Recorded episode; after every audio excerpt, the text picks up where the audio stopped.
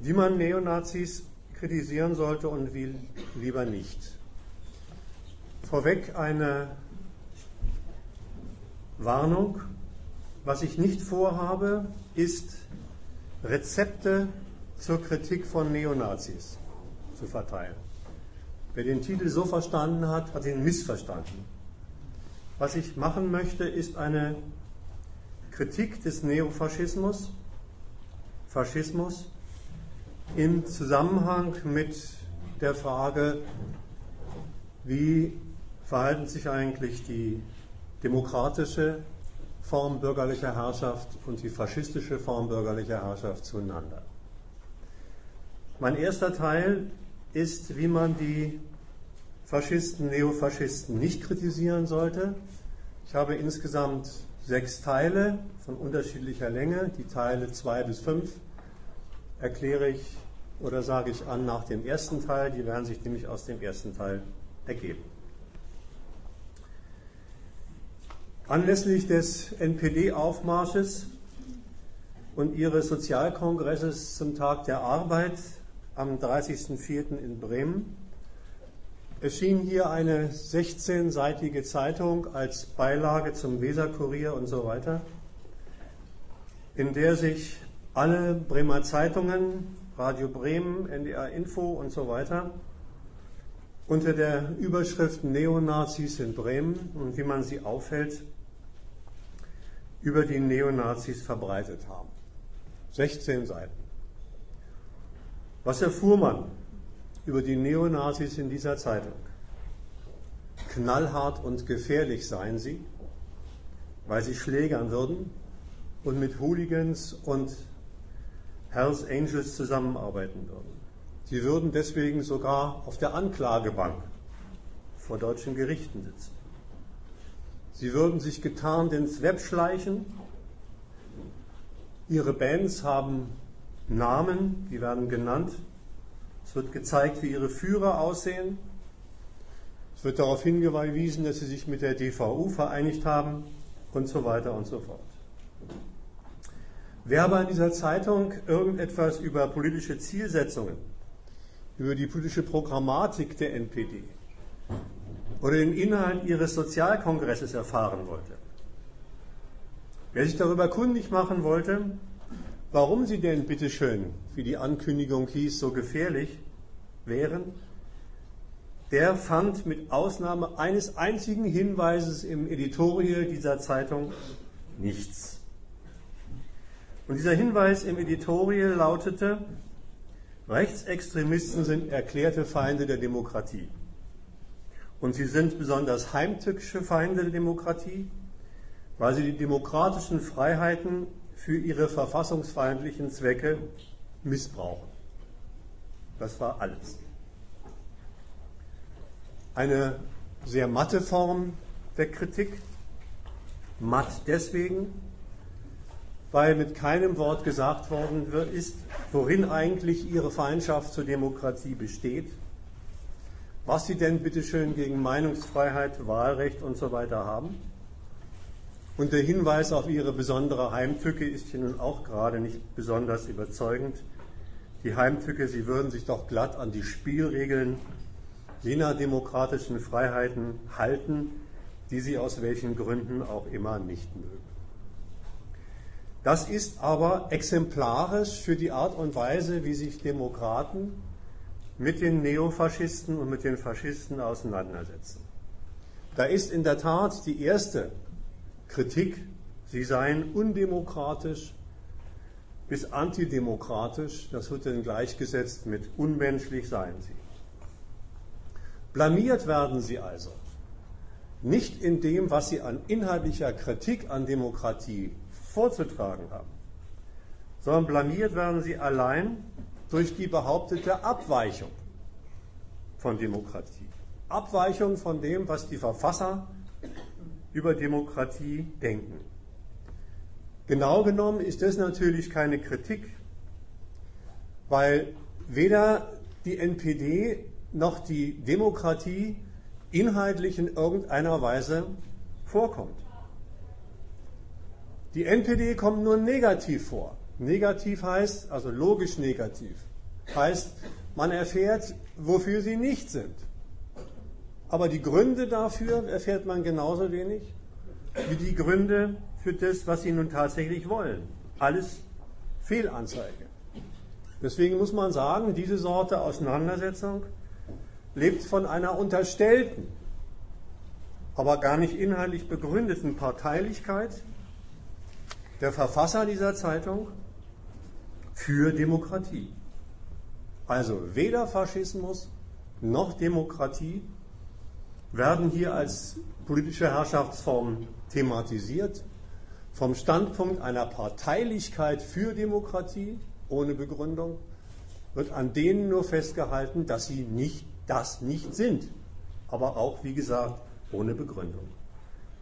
Das ist zusammengefasst so etwas wie eine politisch-moralische Denunziation der NPD als Kritikersatz, die eigentlich gleichbedeutend ist einem Aufruf zur theoretischen Nichtbefassung und zur politischen Ausgrenzung. Wer gegen Demokratie ist, mit dem muss man sich nicht befassen. Die nächste Abteilung der öffentlichen demokratischen Befassung mit den Neofaschisten ist die Fortsetzung dieses Aufrufs zur Nichtbefassung. Die besteht nämlich in den jedermann bekannten Identifikationen, Dekodierungen und Steckbriefen. Unter dem Stichwort, woran erkennt man Neonazis? Da wird dann ihre Kleidung vorgestellt, werden ihre Zahlencodes 18 und 88 dekodiert, Tattoos entschlüsselt, rechtsextreme Musiklabels benannt und so weiter und so fort. Das ist schon recht absurd, diese Sorte von Befassung, die ja Kritik beansprucht zu sein. Da wird enttarnt, was Nazis offen zeigen, wenn sie sich in ihrer Kampfmontur öffentlich präsentieren. Das ist doch kein Verstecken. Sie staffieren sich doch nicht aus, um zum Karneval zu gehen, sondern demonstrieren mit dieser Sorte Kleidung Kodierung ihre Gesinnung. Diese Art der Auseinandersetzung lebt von der Vorstellung, besonders die deutsche Jugend würde sich eigentlich sofort von den Neofaschisten abwenden, wenn sie sie nur erkennen, wenn sie sie nur identifizieren würden, wenn sie nur wüssten, was sie tragen, wenn sie nur wüssten, wie ihre Führer aussehen und sich kleiden.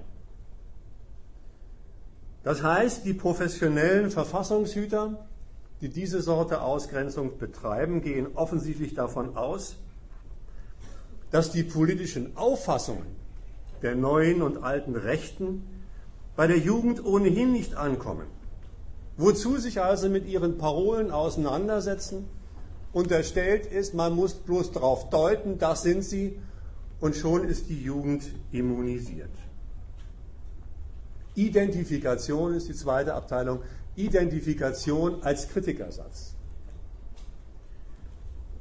Dem folgt auf dem Fuße eine dritte Abteilung der kritischen Befassung, die in diesen beiden ersten Abteilungen vorgestellte Aufforderung zur Nichtbefassung bekommt jetzt noch ein weiteres Argument.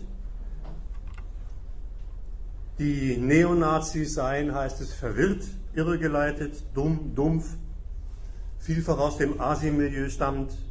Ich zitiere aus Publikationen, Braune Pest, rechtes Gesocks, kann man da hören. Dumpfe Parolen, brüllende Glatzköpfe, so werden sie charakterisiert. Das ist natürlich ein sehr harter Übergang, der da vorstellig gemacht wird.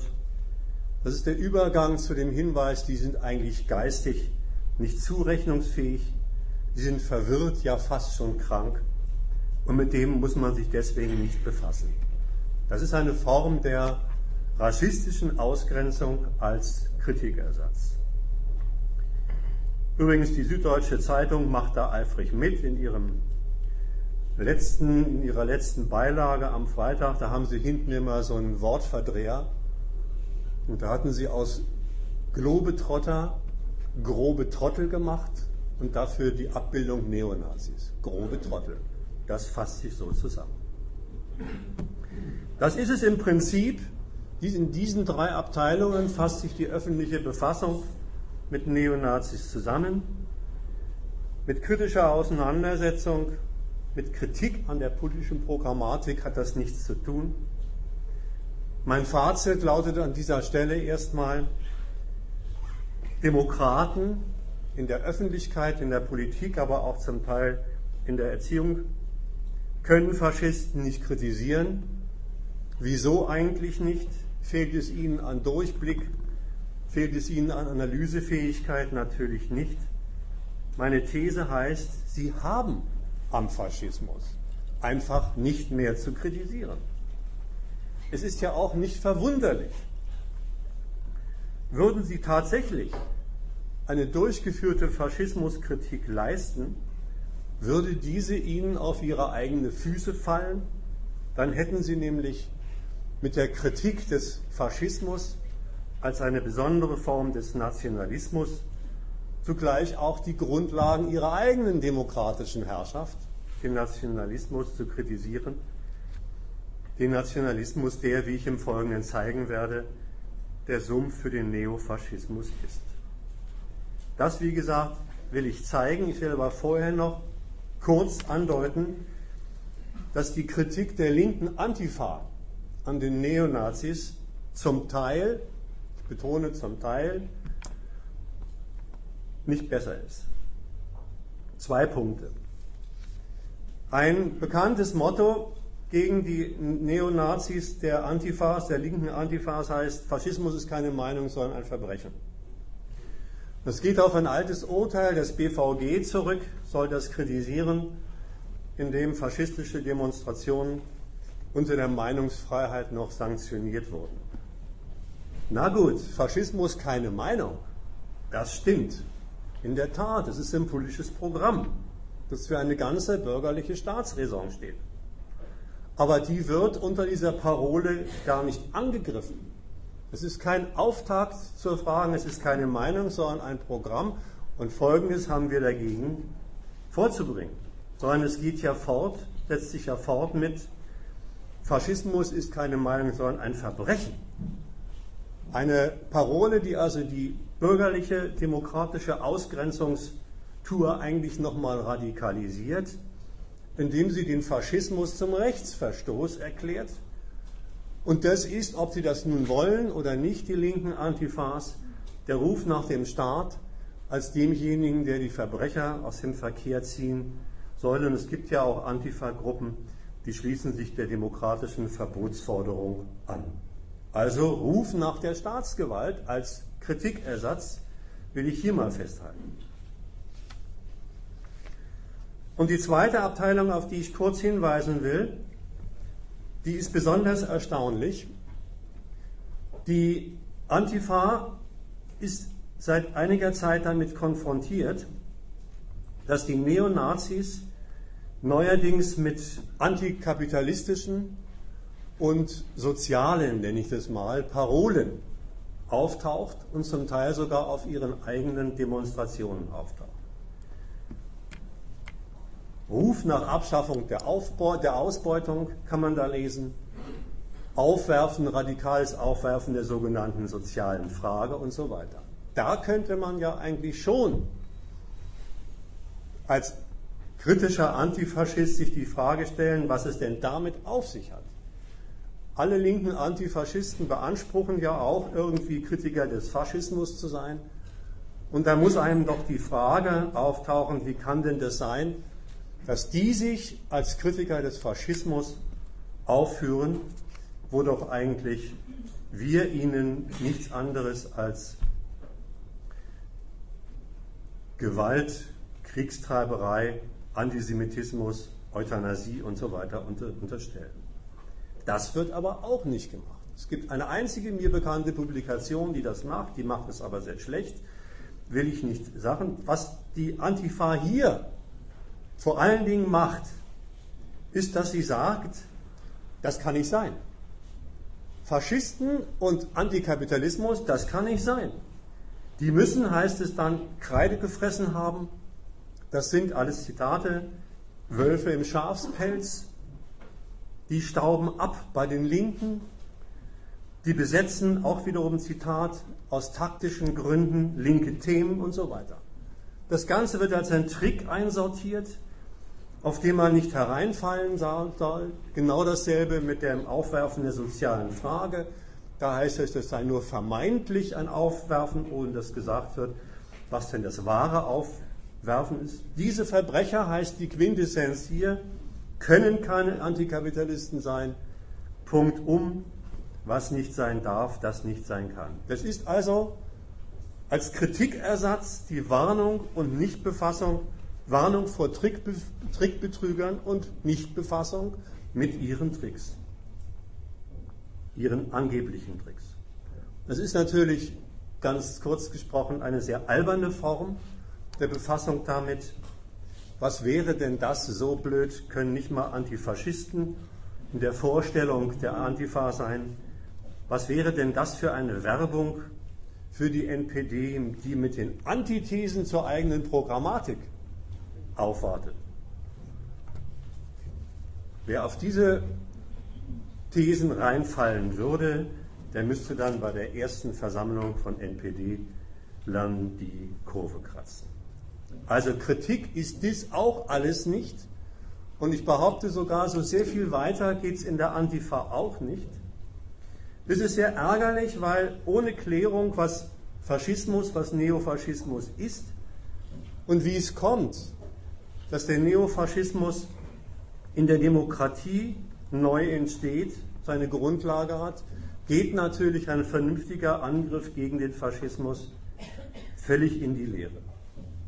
Man muss doch das an die Adresse der linken Antifa wissen, was die sind, was die wollen wie sie sich in ihrer politischen Programmatik in, dem aktuellen, in der aktuellen bürgerlichen Demokratie äh, ein, äh, einbringen, wenn man sie bekämpfen will. Das heißt, auch die linke Antifa tut sich schwer damit, und auch das ist kein Zufall, dass es sich schwer damit tut, den Neofaschismus zu kritisieren.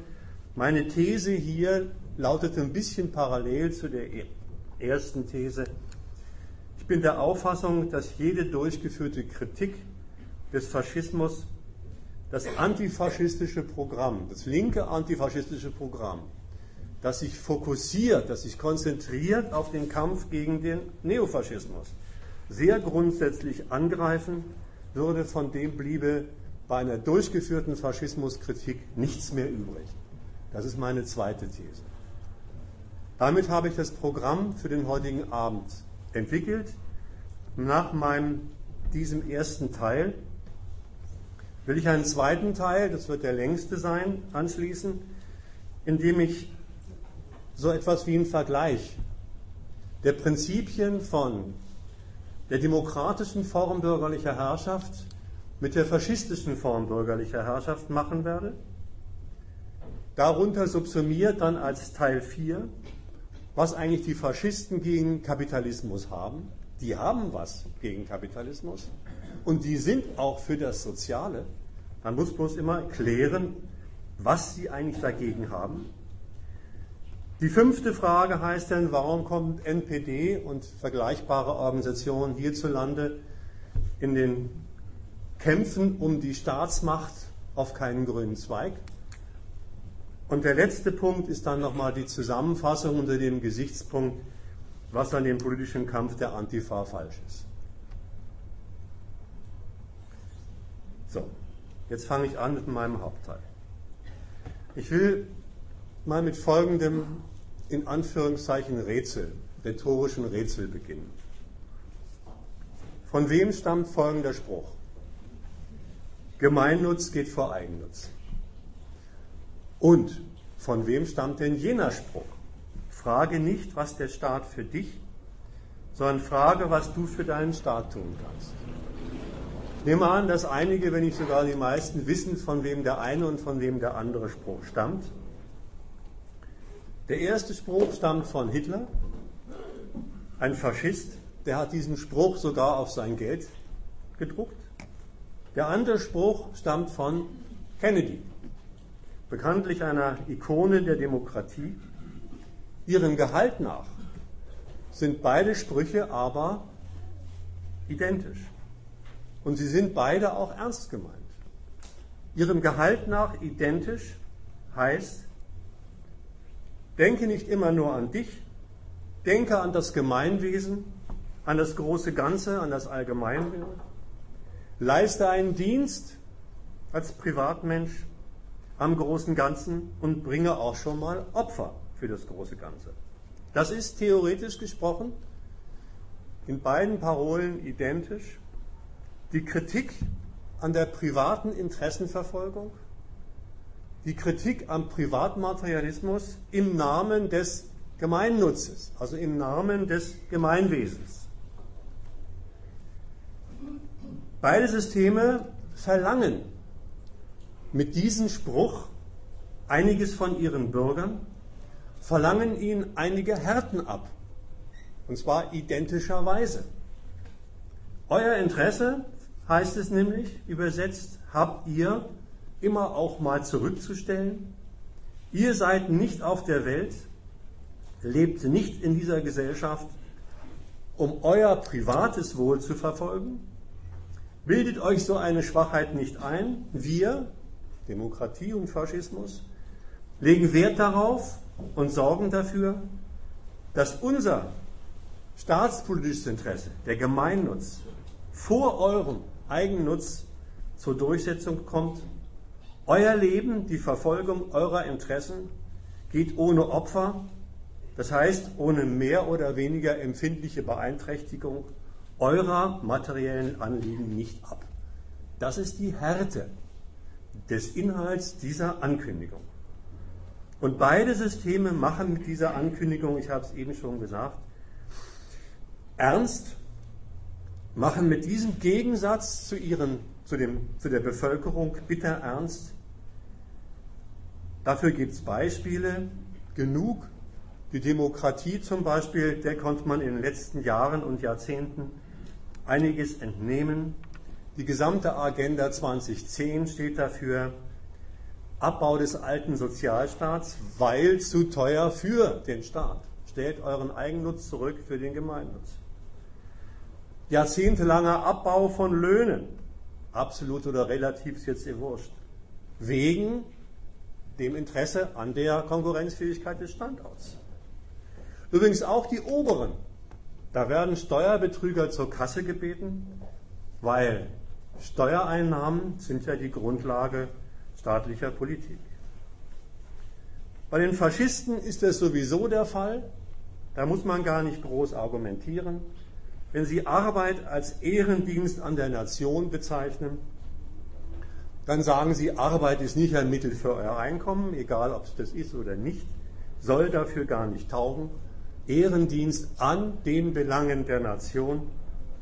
Und wenn sie ein Gewerkschaftsverbot erlassen, dann heißt das auch nichts anderes als so etwas wie Organisation zur Verfolgung eurer Privatinteressen, egal wie schön oder nicht schön die Gewerkschaft das verfolgt hätte, kommt nicht in die Tüte. Diese Parole kommt allerdings nicht aus, ohne dass gleich dazu gesagt wird, ja, die Opfer fürs Gemeinwesen, die sollen schon letztlich irgendetwas mit euch zu tun haben. Das Gemeinwesen heißt die Ankündigung, die man immer dazu lesen kann, das seid doch ihr, weswegen jede Beeinträchtigung eures Interesses, also die Abstriche an eurem Privatinteresse, letztlich für das Gemeinwesen, letztlich irgendwie schon für euch positiv zu Buche schlagen soll. Demokratisch kennt man diese Argumentationsfigur in der zum Beispiel absurden Konstruktion, Entlassungen würden Arbeitsplätze sichern. Oder Lohnverzicht würde Wachstum schaffen. Und aus dem könnten dann Arbeitsplätze, wenn nicht sogar höhere Löhne bezahlt werden. Also immer die Bebilderung vom erbrachten Opfer für den Gemeinnutz, Bebilderung eines Privatmaterialismus der letztlich damit dann doch irgendwie bedient werden könnte. Beim Faschismus dasselbe mit einem etwas anderen Schlag. Da wird ziemlich umstandslos der Eigennutz in den Gemeinnutz verlagert. Da findet diese Rückführung auf den Privatmaterialismus nicht statt, aber da gibt es dann auch so Formulierungen wie Ausländer raus. Dann stören uns in unserer Volksgemeinschaft, in unserer harmonischen Volksgemeinschaft die Fremden nicht mehr. Das ist ja was für euch. Oder freiwilliger Arbeitsdienst in der Landwirtschaft unter den Faschisten eingeführt, ja, ist doch ganz klar, wegen unserer Versorgung. Vorgestellt wird in diesen Parolen die Gesellschaft als ein letztlich harmonisches Ganzes, das letztlich sich, wo sich letztlich der Gemeinnutz als die Zusammenfassung aller einzelnen privaten Nutzen vorstellt. Allerdings muss man sagen, stellt sich bei dieser Logik dann schon die Frage, warum müssen eigentlich, muss eigentlich von Bürgern Opfer verlangt werden, wenn doch deren privates Interesse, wie, das, wie die Parole in der zweiten Abteilung behauptet, im Gemeinnutz aufgeht. Wieso soll ihr Nutzen ausgerechnet durch ihren Schaden garantiert sein? Absurd. Oder anders gesprochen, wenn der versprochene Nutzen, der im Gemeinnutz vorhanden sein soll, die Opfer ausgleichen würde, dann bräuchte man die Opfer doch gar nicht. Wozu denn dann bitteschön die Opfer? Die Parole verkündet also nichts anderes als einen Widerspruch. Zusammengefasst, durch euren Schaden sollt ihr euren Nutzen haben, eine absurde Konstruktion diesen Widerspruch, und der kann unmöglich aufgelöst werden dadurch, dass das Interesse des Gemeinwesens mit dem Interesse aller privaten Bürger zusammenfällt. Da muss ein Gegensatz zwischen ihnen existieren, sonst ist so eine Parole überhaupt nicht denkbar. Übrigens auch der Beleg mit dem versprochenen Nutzen nach dem abverlangten Schaden spricht schwer dafür, dass der Privatnutzen nicht im Gemeinnutzen aufgeht, sondern umgekehrt ein heftiger Gegensatz zwischen beiden besteht. Das kennt man aus der Demokratie. Lohnverzicht bringt Wachstum. Und wenn jetzt die Frage gestellt wird, so jetzt haben wir doch unseren Opfer, unser Opfer gebracht, jetzt sind wir doch mal dran, dann heißt das, das kann auf keinen Fall sein. Was würde doch das Wachstum wieder gefährden? Also Wachstum hat offensichtlich dann einen ganz anderen Zweck, als dass er Lohnverzicht und ähnliches kompensieren soll.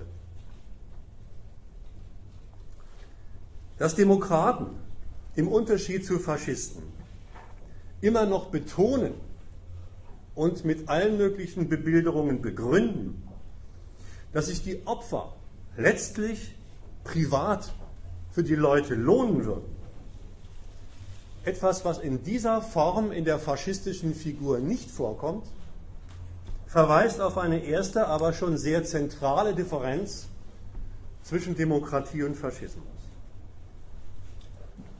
In der Demokratie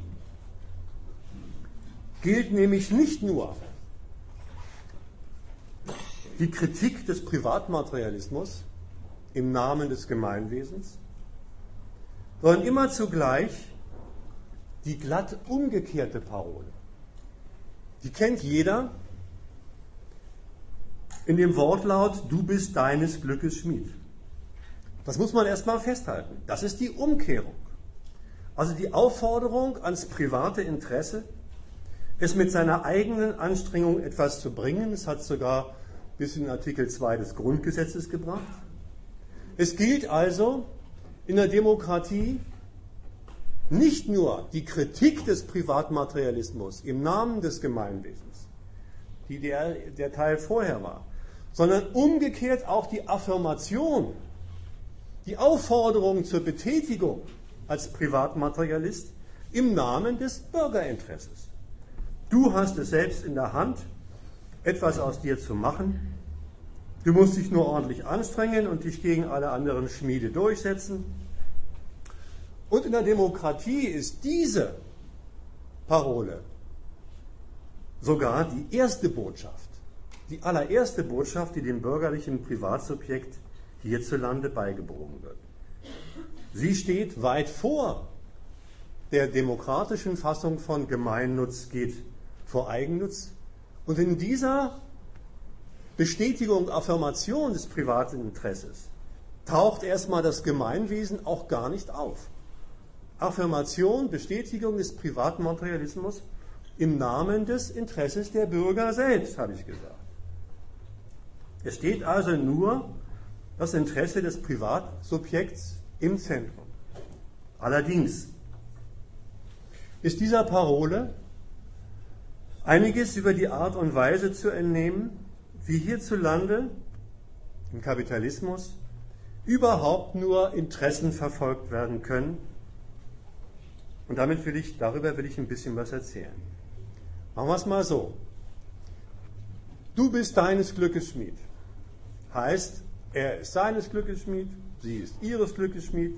Jeder soll also immer nur sein eigenes Glück im Auge haben.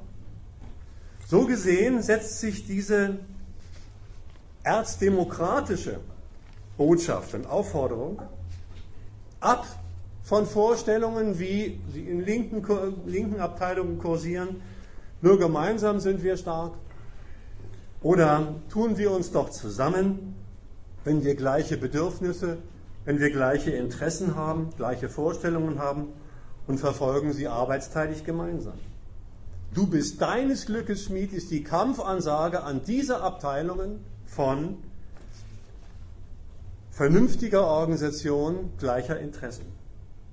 Du bist deines Glückes Schmied, jeder ist seines Glückes Schmied, gibt stattdessen Auskunft über das Verfahren, gibt Auskunft über das Prinzip, mit dem man im Kapitalismus überhaupt nur seine Interessen verfolgen kann. Dieses Prinzip ist die Konkurrenz. Der Eigennutz, der Privatmaterialismus wird in der Demokratie nicht negiert, sondern erlaubt, bestätigt und auf den Weg der Konkurrenz als dem allein zulässigen Weg seiner Interessenverfolgung verwiesen. Nur so geht's. Anders geht's nicht. Aber so darfst du es und sollst du es auch. Und das heißt, wenn jeder auf das Seine scharf ist, für sich sein Glück sucht, in der Konkurrenz, dann heißt das immer zugleich auch, er muss das gegen die anderen tun, gegen die anderen Glückssucher in Anführungszeichen sein Interesse durchsetzen. Glück, Erfolg, Eigennutz geht im Kapitalismus also immer nur gegen diejenigen, die dasselbe wollen. Beispiel. Auf dem Arbeitsmarkt konkurrieren die Arbeiter um Arbeitsplätze. Alle wollen nichts anderes als einen Arbeitsplatz haben. Das einigt sie im Interesse. Die Art und Weise, wie sie ihr Interesse verfolgen dürfen, heißt aber, schauen wir mal an, wie viele Leute einen Arbeitsplatz wollen und so viel schaffen wir dann. Sondern macht sich abhängig davon, was ein Arbeitsplatz angeboten ist und schon werden sie darüber in einen Gegensatz gestellt, können nur diejenigen überhaupt, wenn überhaupt, einen Arbeitsplatz bekommen oder so viele einen Arbeitsplatz bekommen, wie angeboten wird. Und das Verfahren in der Konkurrenz, das Konkurrenzverfahren ihrer Glückssuche heißt, ich muss mich bei der Präsentation im Personalbüro oder wo auch immer als besser, als tauglicher erweisen als die anderen. Ich muss die anderen versuchen, aus der Konkurrenz rauszuschmeißen. Das geht im Kapitalismus gar nicht anders. Das ist durch das politisch, politökonomische Verhältnis, was hier existiert, einfach so eingerichtet. Das ist auf dem Arbeitsmarkt so, das ist im Betrieb so, das ist in der Schule so, das ist ein bisschen verzwickter auch in jedem Kaufakt so. Eine Konkurrenz zwischen Käufer und Verkäufer, da stehen sich nicht gleich interessierte Menschen gegenüber, die sich gegeneinander ihren Zweck streitig machen, sondern da stehen sich Menschen mit gegensätzlichen Interessen gegenüber, die sich im identischen Tausch um ihr Interesse balgen müssen. Auch da heißt es nur, der eine will seine, will seine Ware möglichst teuer verkaufen und der andere will für sein Geld möglichst viel Ware haben. Das schließt sich unmittelbar aus und gewinnen können da auf keinen Fall beide. Das heißt, im Kapitalismus ist der Privatmaterialismus, der freigesetzte Privatmaterialismus, erst einmal notwendig so organisiert, dass die Privatsubjekte im Gegensatz zueinander um ihre Interessen zu kämpfen haben. In dieser Botschaft, du bist deines Glückes Schmied, die hierzulande durchaus nicht durchgängig kritisiert, sondern in allen Varianten beherzigt wird, stecken deswegen auch noch drei Irrtümer, Lügen, Fehler, nennt es wie ihr wollt. Erstens, die soll, auf die sollte man nicht reinfallen.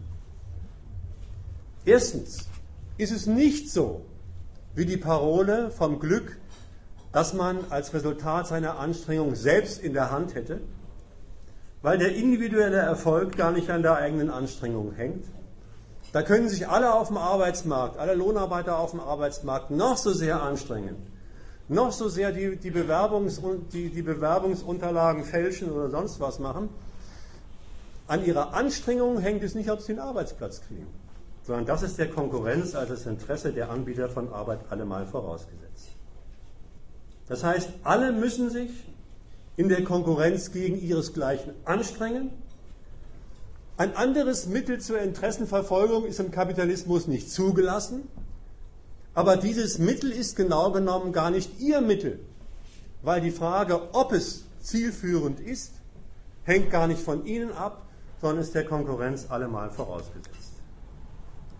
Die zweite Lüge, Glück. Was stellt man sich immer unter Glück vor? Diese Parole, angewandt auf die hiesigen Verhältnisse, lässt aber keinen Zweifel daran, was eigentlich der Inhalt von Glück ist. Dann ist Glück nicht wenig Arbeit und ein schönes, erfülltes Leben mit Gleichgesinnten oder ähnliches. Glück geht hierzulande, ja, was auch sonst, immer nur kapitalistisch. Das heißt, der Inhalt des Interesses und die Erfolgsbedingungen bei der Glückssuche sind in diesem Verfahren, mit diesem Verfahren den Glückssuchern allemal vorgegeben. Der Inhalt ist vorgegeben. In der ganzen Konkurrenz, in allen Abteilungen der Konkurrenz geht es um nichts anderes als um Geld verdienen. Das ist überhaupt kein großes Rätsel. Und auch warum das so ist, ist kein großes Rätsel. Es verhält sich nämlich so, dass hierzulande der Mensch ohne Geld überhaupt kein einziges Lebensmittel zum Zwecke seiner Bedürfnisbefriedigung sich aneignen kann. So ist der Inhalt vorgegeben der Konkurrenz. Geld verdienen. Gilt übrigens erstmal für alle, egal welche Mittel sie haben. Und die Erfolgsbedingungen sind vorgegeben. Die Erfolgsbedingungen heißen, ja, je nachdem, was du hast, was du in die Konkurrenz einbringst, was das deine ist, was dein Eigentum ist, kannst du mit ihm in der Konkurrenz wuchern. Kannst du dich mit diesem Mittel in der Konkurrenz anstrengen. Das heißt, die Menschen laufen im Kapitalismus nicht herum als welche, die ihre Bedürfnisse haben und im Kapitalismus die Möglichkeit finden, sie zu, be zu bedienen. Es verhält sich so, dass im Kapitalismus, das ist der brutale Gehalt von Erfolgsbedingungen, des Inhalts der Erfolgsbedingung, alle Privatsubjekte von vornherein definiert sind über ihr Eigentum. Definiert sind über ihr Eigentum. Das, was sie an Eigentum haben, eine Fabrik, ein Haus, ein Aktienbesitz oder eben auch nichts, nur sich selbst als Arbeitsvermögen, das bestimmt den Charakter ihrer Erfolgsbedingung und sagt dann natürlich einiges auch über ihren Erfolg aus. Das heißt, hierzulande sind eben nicht alle in der Verfolgung ihrer anspruchsloseren oder anspruchsvolleren Interessen auf Geschick, auf Wissen, auf organisierte Arbeitsteilung, und ähnliche vernünftige Bedingungen der Interessenverfolgung angewiesen, sondern das Mittel, mit dem sie ihre Interessen verfolgen können, definiert sich als Privateigentum. Danach sortieren sich die Menschen und danach sortieren sich die Menschen mit ihren Erfolgsbedingungen. Wie gesagt, selbst diejenigen, die keines haben, die haben sich als Privateigentümer, das ist ja eine Rechtskategorie, so aufzuführen. Die müssen dann eben, das weiß man, sich selbst als ihr einziges Privateigentum behandeln und einsetzen und bei der Glückssuche zusehen, dass sie jemanden finden, der ihr Arbeitsvermögen brauchen kann. Die dritte Lüge, in dem du bist deines Glückes Schmied, besteht in folgendem. In der Rede vom Glück das man mit seiner Anstrengung selbst in der Hand hat, habe ich gesagt, kommt das Gemeinwesen erstmal, also der Staat, erstmal gar nicht vor. Wenigstens nicht explizit. Aber implizit kommt er vor. Und implizit kommt er gleich falsch vor. Genau ausformuliert heißt nämlich, die Botschaft, die dem bürgerlichen Privatsubjekt mitgeteilt wird, hier bei uns in unserem Gemeinwesen, da bist du der Schmied deines Glückes. Hier, bei uns, im freien Westen, ist es dir von Staatswegen erlaubt, ist es vom Staat wie deine Freiheit eingerichtet, dass du dich selbst um dein Glück kümmern darfst. Hier, unter den von mir, dem demokratischen Staat eingerichteten Verhältnissen, darfst du tatsächlich deine Interessen selbst bestimmen und nur hier, unter meiner Aufsicht, unter den von mir existierten Freiheiten, hast du es mit deiner Leistung selbst in der Hand, ob sie nun aufgehen oder nicht. Das ist natürlich eine Logik, mit der das, der, der, äh, äh, das Gemeinwesen, also der Staat, sich einbringt, die von einem unterstellten Vergleich lebt. Der Vergleich heißt, nur bei uns und alle anderen, die kennt man ja, diese äh, Staaten, die Unrechtsstaaten sind und menschenverachtende Systeme haben, da darfst du das alles nicht. Das jedoch. Diese groß propagierte Erlaubnis, diese großzügig proklamierte staatliche Freiheitsgewährung nichts anderes ist als die staatliche Regelung des gerade erklärten Sachzwangs der kapitalistischen Verhältnisse. Es bleibt niemandem, bleibt keinem was anderes übrig, als sich als Privateigentümer in der Konkurrenz zu bewähren.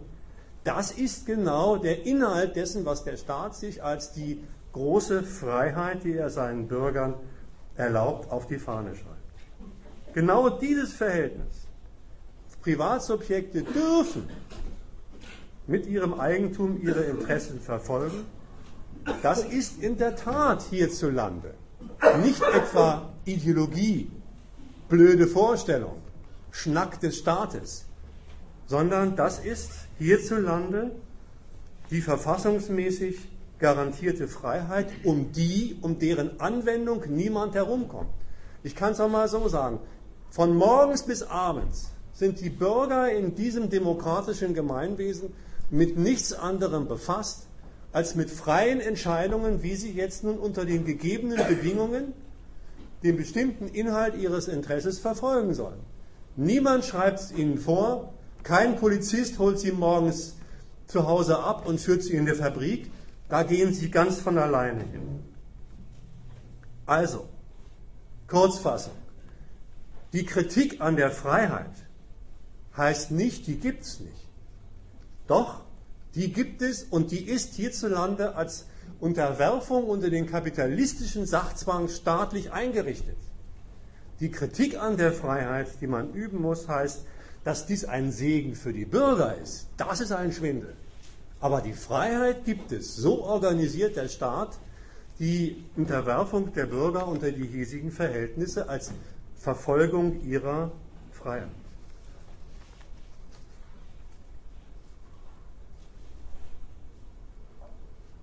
Allerdings reicht es dem demokratischen Staat nicht, es bei dieser Parole Affirmation des Privatinteresses im Namen des Bürgerinteresses zu belassen. Ich habe ja gesagt, auch die zweite, Gemeinnutz kommt vor Eigennutz, spielt bei ihm eine Rolle. Das erklärt sich über folgenden Gedanken. Der bürgerliche Staat knüpft nämlich an diese eben am Schluss genannte Schwindelseite der Freiheit. Freiheit ist für euch toll an und setzt folgendermaßen fort und bringt so die demokratische Variante von Gemeinnutz geht auch vor Eigennutz ins Spiel.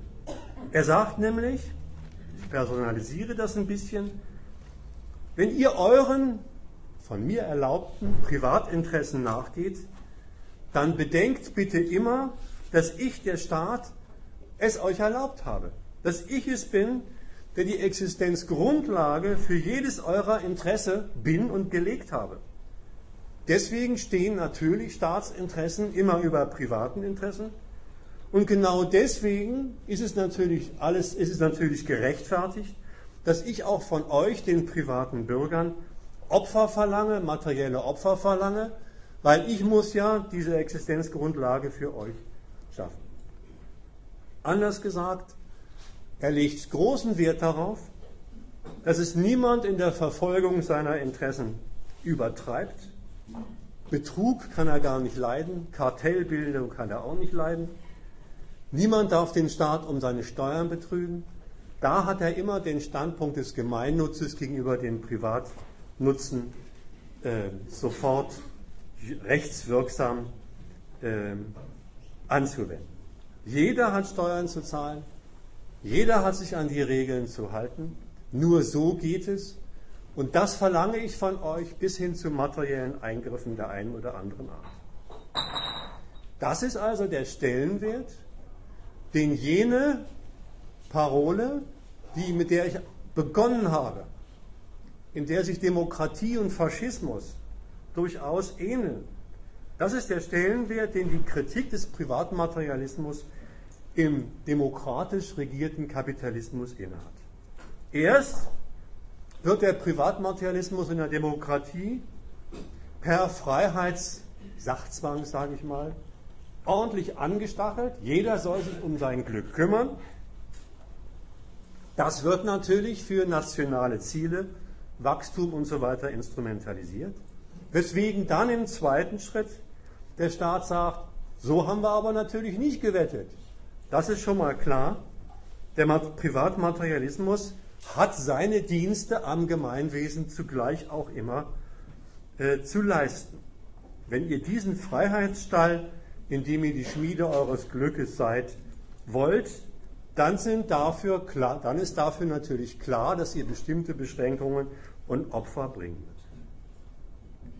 Wer an diesem Schwindel festhält als Bürger, wer, ich nenne das mal, diese Gemeinwesen, diesen Gemeinwesen-Idealismus meint, diesen Gedanken des Gemeinwesens ist letztlich eine hervorragende Bedingung für die Verfolgung meines Interesses, festhält,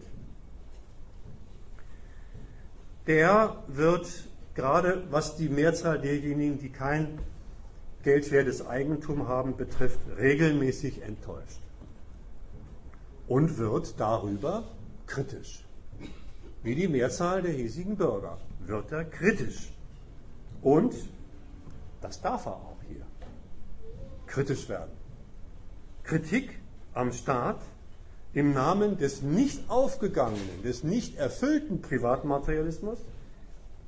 Diese Umkehrung der Kritik des Privatmaterialismus im Namen des Gemeinwesens ist der dritte Schritt mit dem der demokratische Staat die Politisierung seines Bürgers komplettiert.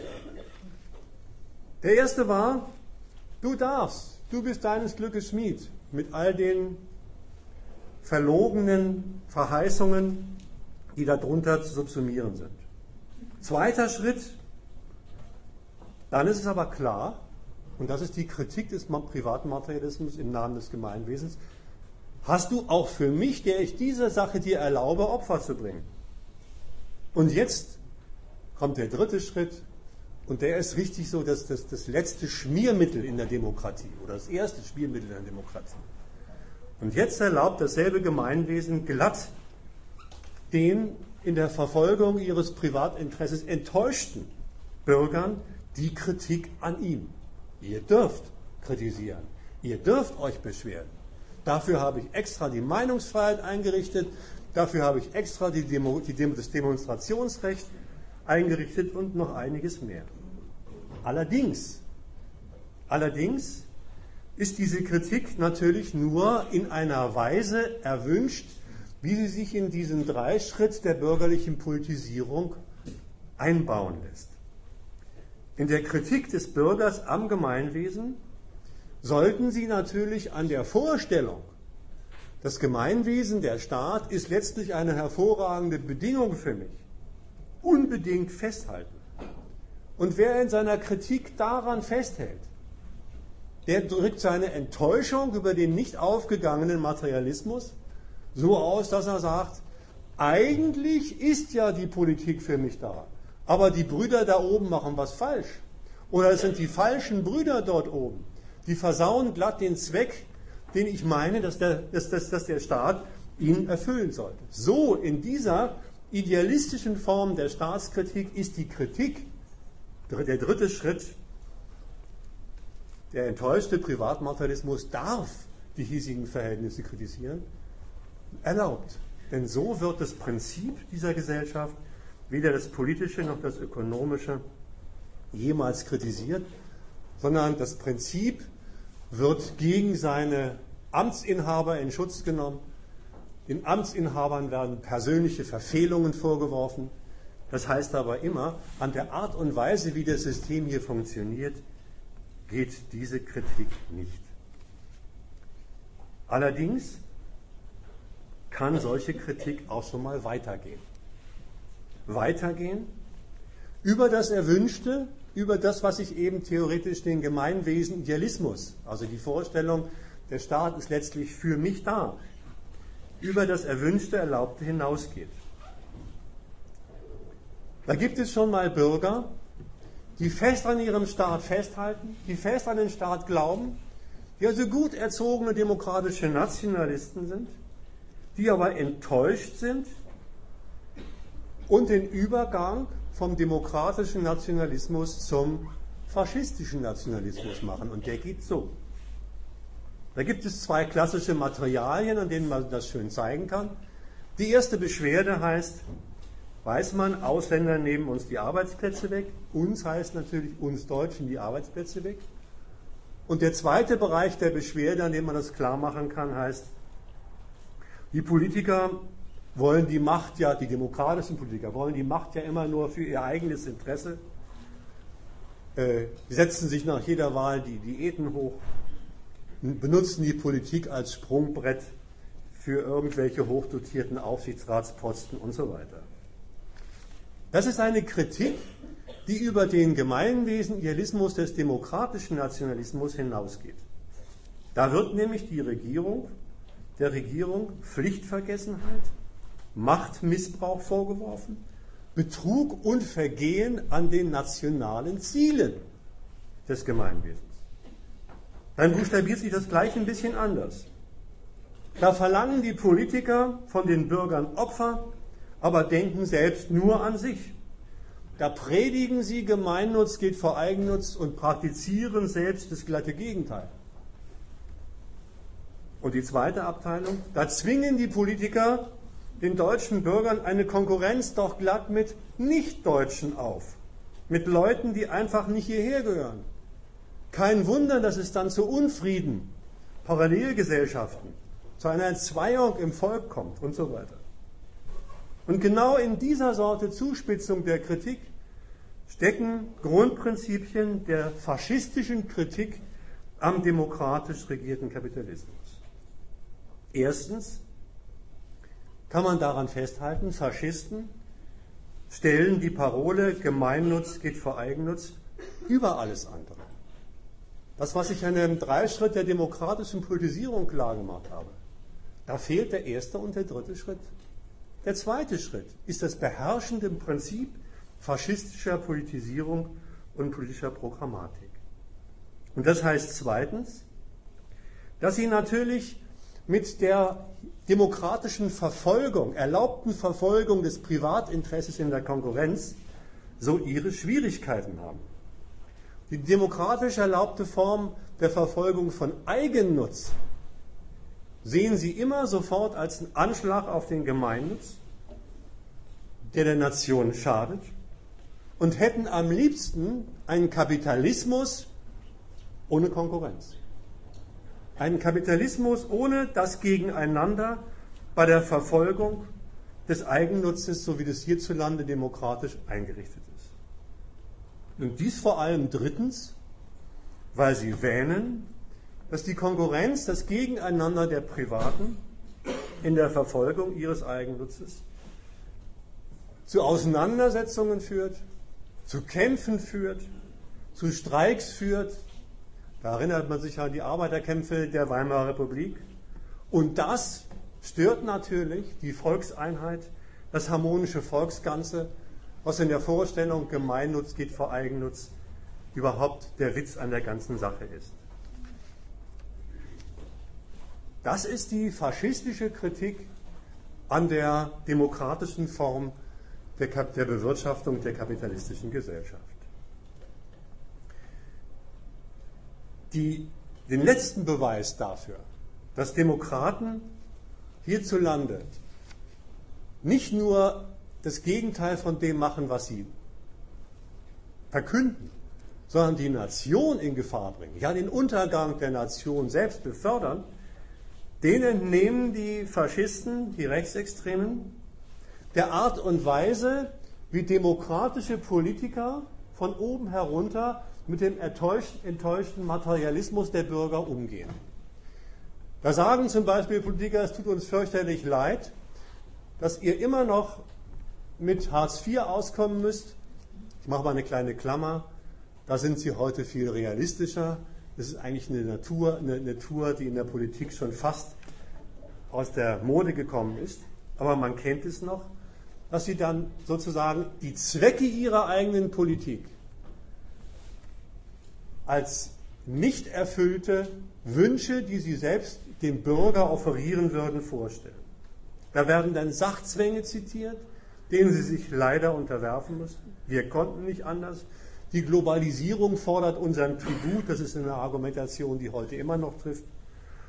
Oder es wird Fremdverschulden, Druck der Konkurrenz von außen und ähnliches angeführt. Das sind erkennbar Touren der politischen Legitimation staatlicher Zwecke gegenüber dem Bürger, so dass der Bürger die Art und Weise, wie er hinter dem Staat steht, weiter bestätigt bekommt. Das soll er weiter tun, weil der Staat kann ja nichts dafür. Aber genau diesen Gedanken, der Staat kann nichts dafür, diese Legitimationstour, die gar nicht der Wahrheit über die Zwecke, die gar nicht die Wahrheit über die Zwecke der politischen Herrschaft hierzulande ist.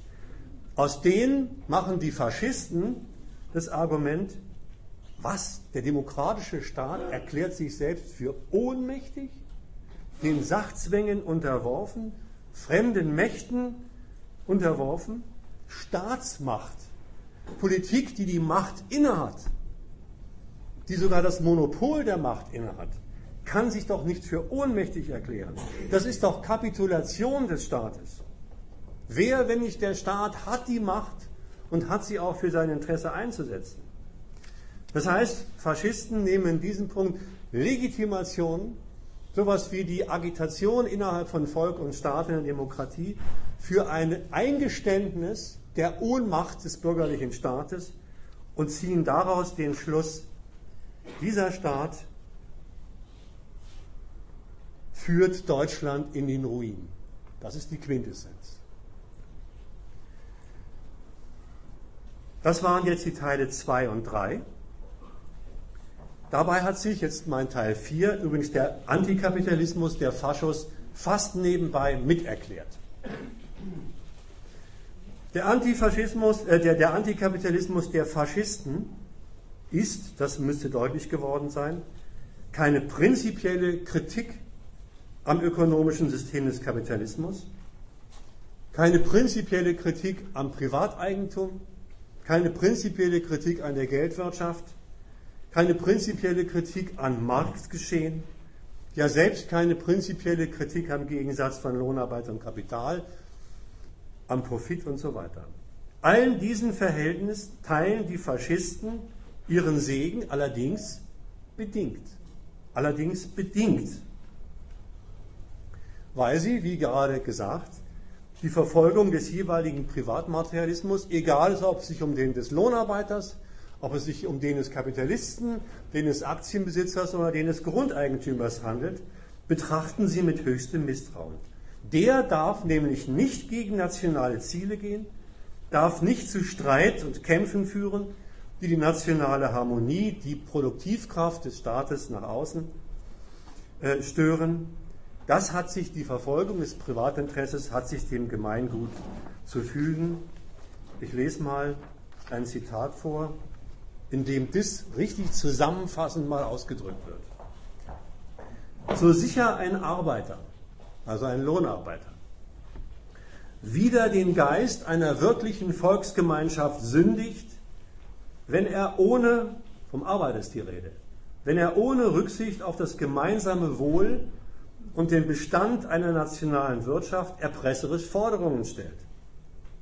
So sehr bricht auch ein Unternehmer diese Gemeinschaft, wenn er durch unmenschliche und ausbeuterische Art seiner Betriebsführung die nationale Arbeitskraft missbraucht und aus ihrem Schweiße Millionen erwuchert.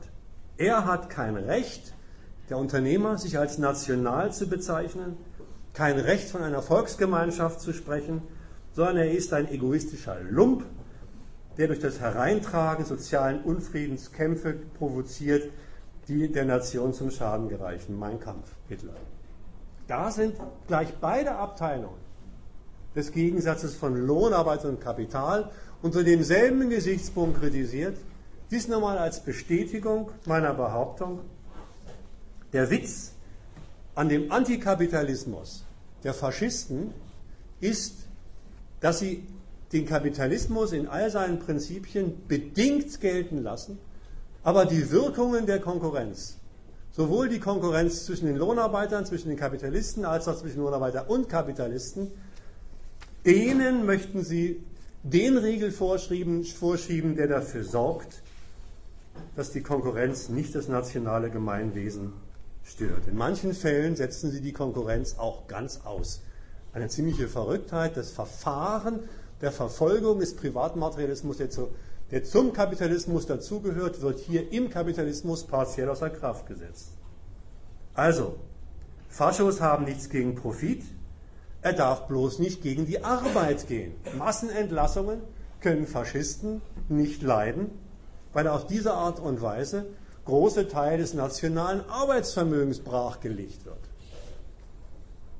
Faschos haben nichts gegen Lohnarbeit, bestimmen sie aber von vornherein als Grundrecht jedes Deutschen und zugleich als seine Pflicht, mit dem ein Ehrendienst der Nation verrichtet wird. Übrigens, dem widerspricht nicht, Arbeit ist Ehrendienst und Pflicht, dass die NPD zum 1. Mai hierzulande angetreten ist mit Parolen gegen Hartz IV. Verordnete Armut per Gesetz sei das Ziel der NPD, auch am 1. Mai. Hierzulande müssen alle Arbeiter von ihrer Arbeit leben können. NPD. Das ist keine Parteinahme für Lohn.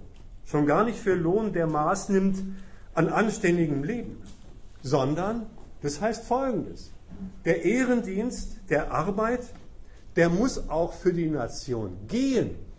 Der muss einschließen eine solche Sorte von Minimalversorgung, eine solche Sorte minimaler materieller Ausstattung, dass dieser Ehrendienst auch wirklich verrichtet werden kann. Das ist der Standpunkt, dem, von dem aus Faschisten die soziale Frage angehen. Wenigstens einer der Gesichtspunkte. Also von wegen vermeintliche oder getäuschte soziale Frage. Nein, das ist sie. Für die Maßstäbe des Faschismus soll die Arbeit auch gehen. Übrigens, sehr viel anders ist der Sozialstaat in der Demokratie auch nicht bestimmt. Nur an zwei Stellen, nur an zwei Stellen werden die Faschisten gegen das Kapital gänzlich kritisch. Erstens, wenn Kapitalisten ins Ausland gehen, wegen höherer Profite, wegen billiger Löhne und so weiter, das gilt dann als Verrat am Vaterland. Kann man in meinem Kampf nachlesen, das kann man im NSDAP-Programm oder auch im neuen NPD-Programm nachlesen. Und die zweite Abteilung ist die Kritik, das ist ziemlich bekannt, am Finanzkapital. Am Finanzkapital. Was hat es damit auf sich? Dem Kapitalexport, also Kapitalisten verfrachten ihr Zeug ins Ausland, dienen nicht mehr der nationalen Heimat. Da heißt es, denen fehlt es dann, wenn sie das tun, in nationaler Gesinnung. Das Finanzkapital, das kriegt gleich von vornherein ein Minuszeichen verpasst. Denen geht es sowieso von vornherein und nicht erst dann, wenn sie im Ausland sich anlegen, um nichts anderes, um, als darum, die hiesige Gesellschaft mit ihrer Zinsknechtschaft zu knechten. Ganz kurz dazu, was meint das? Diese Unterscheidung, die bei den Faschisten auftaucht zwischen dem produktiven und dem Finanzkapital, also dem industriellen, Gebrauchswerte als Waren herstellendem Kapital und dem Finanzkapital, taucht auf als Gegensatz zwischen raffendem und schaffendem Kapital. Die einen schaffen, die anderen raffen bloß. Eine falsche Unterscheidung. Und da muss man auch wissen, warum die falsch ist. Die ist deswegen falsch, weil beide Abteilungen des nationalen und internationalen Kapitals in der Verfolgung ihrer Interessen in der Konkurrenz das identische Ziel haben. Profit. Beiden geht es um dasselbe. Nur mit unterschiedlichen Mitteln. Die einen mittels des Verkaufs von Waren auf dem Arbeitsmarkt und die anderen Profit per Geldverleih und ähnlichem. Beide haben nur den Zweck Profit. Beide sind raffende Kapitale, um das Bild zu nehmen. Die Faschisten machen eine Unterscheidung, die sachfremd ist, insofern, sie am produktiven Kapital die Herstellung von Gebrauchswerten, die notwendig ist für die Reproduktion der Gesellschaft, als den Zweck des industriellen Kapitals unterstellen und das, was eigentlich der Witz auch am produktiven Kapital ist, denen geht es um Profit, Geldvermehrung, dabei unterschlagen. Das machen sie übrigens nicht nur theoretisch, sondern manchmal sogar auch praktisch, da komme ich gleich noch zu. Also zusammengefasst, der faschistische Antikapitalismus ist keine Anwanzerei an linkes Gedankengut, ist kein Kreidefressen, sondern ist die faschistische Kritik an Auswirkungen der Konkurrenz auf das nationale Anliegen des faschistischen Staates. Da werden sie kritisch und da werden sie nicht nur theoretisch kritisch, sondern sind sie auch von 33 bis 45 praktisch kritisch geworden. Da haben Sie schon mal bestimmten privatkapitalistischen Rechnungen nicht ihren Segen erteilt, wenn die Gebrauchswerte, mit denen die Privatkapitalisten ihren Gewinn machen wollten, nicht in die nationale Raison passten, Rüstungsgüter für den Feind oder ähnliches, und haben umgekehrt gesagt, ihr könnt euren Profit machen.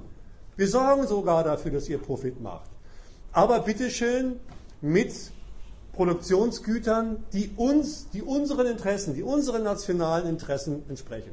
Also stofflich das Kapital in großen Teilen unter die staatliche Kuratelle gestellt, aber damit das Profitprinzip nicht außer Kraft gesetzt, sondern gesagt, ja, dann könnt ihr auch ordentlich Gewinne machen und die sind auch sichergestellt worden, IG Farben und ähnliches muss man da, kann man da erwähnen. Allerdings ist an der Stelle jetzt einzuwenden oder hinzuweisen, dass die Faschisten, die Neofaschisten heute in der Kritik am demokratisch regieren, am demokratisch regierten Kapitalismus, sie würden Deutschland ruinieren.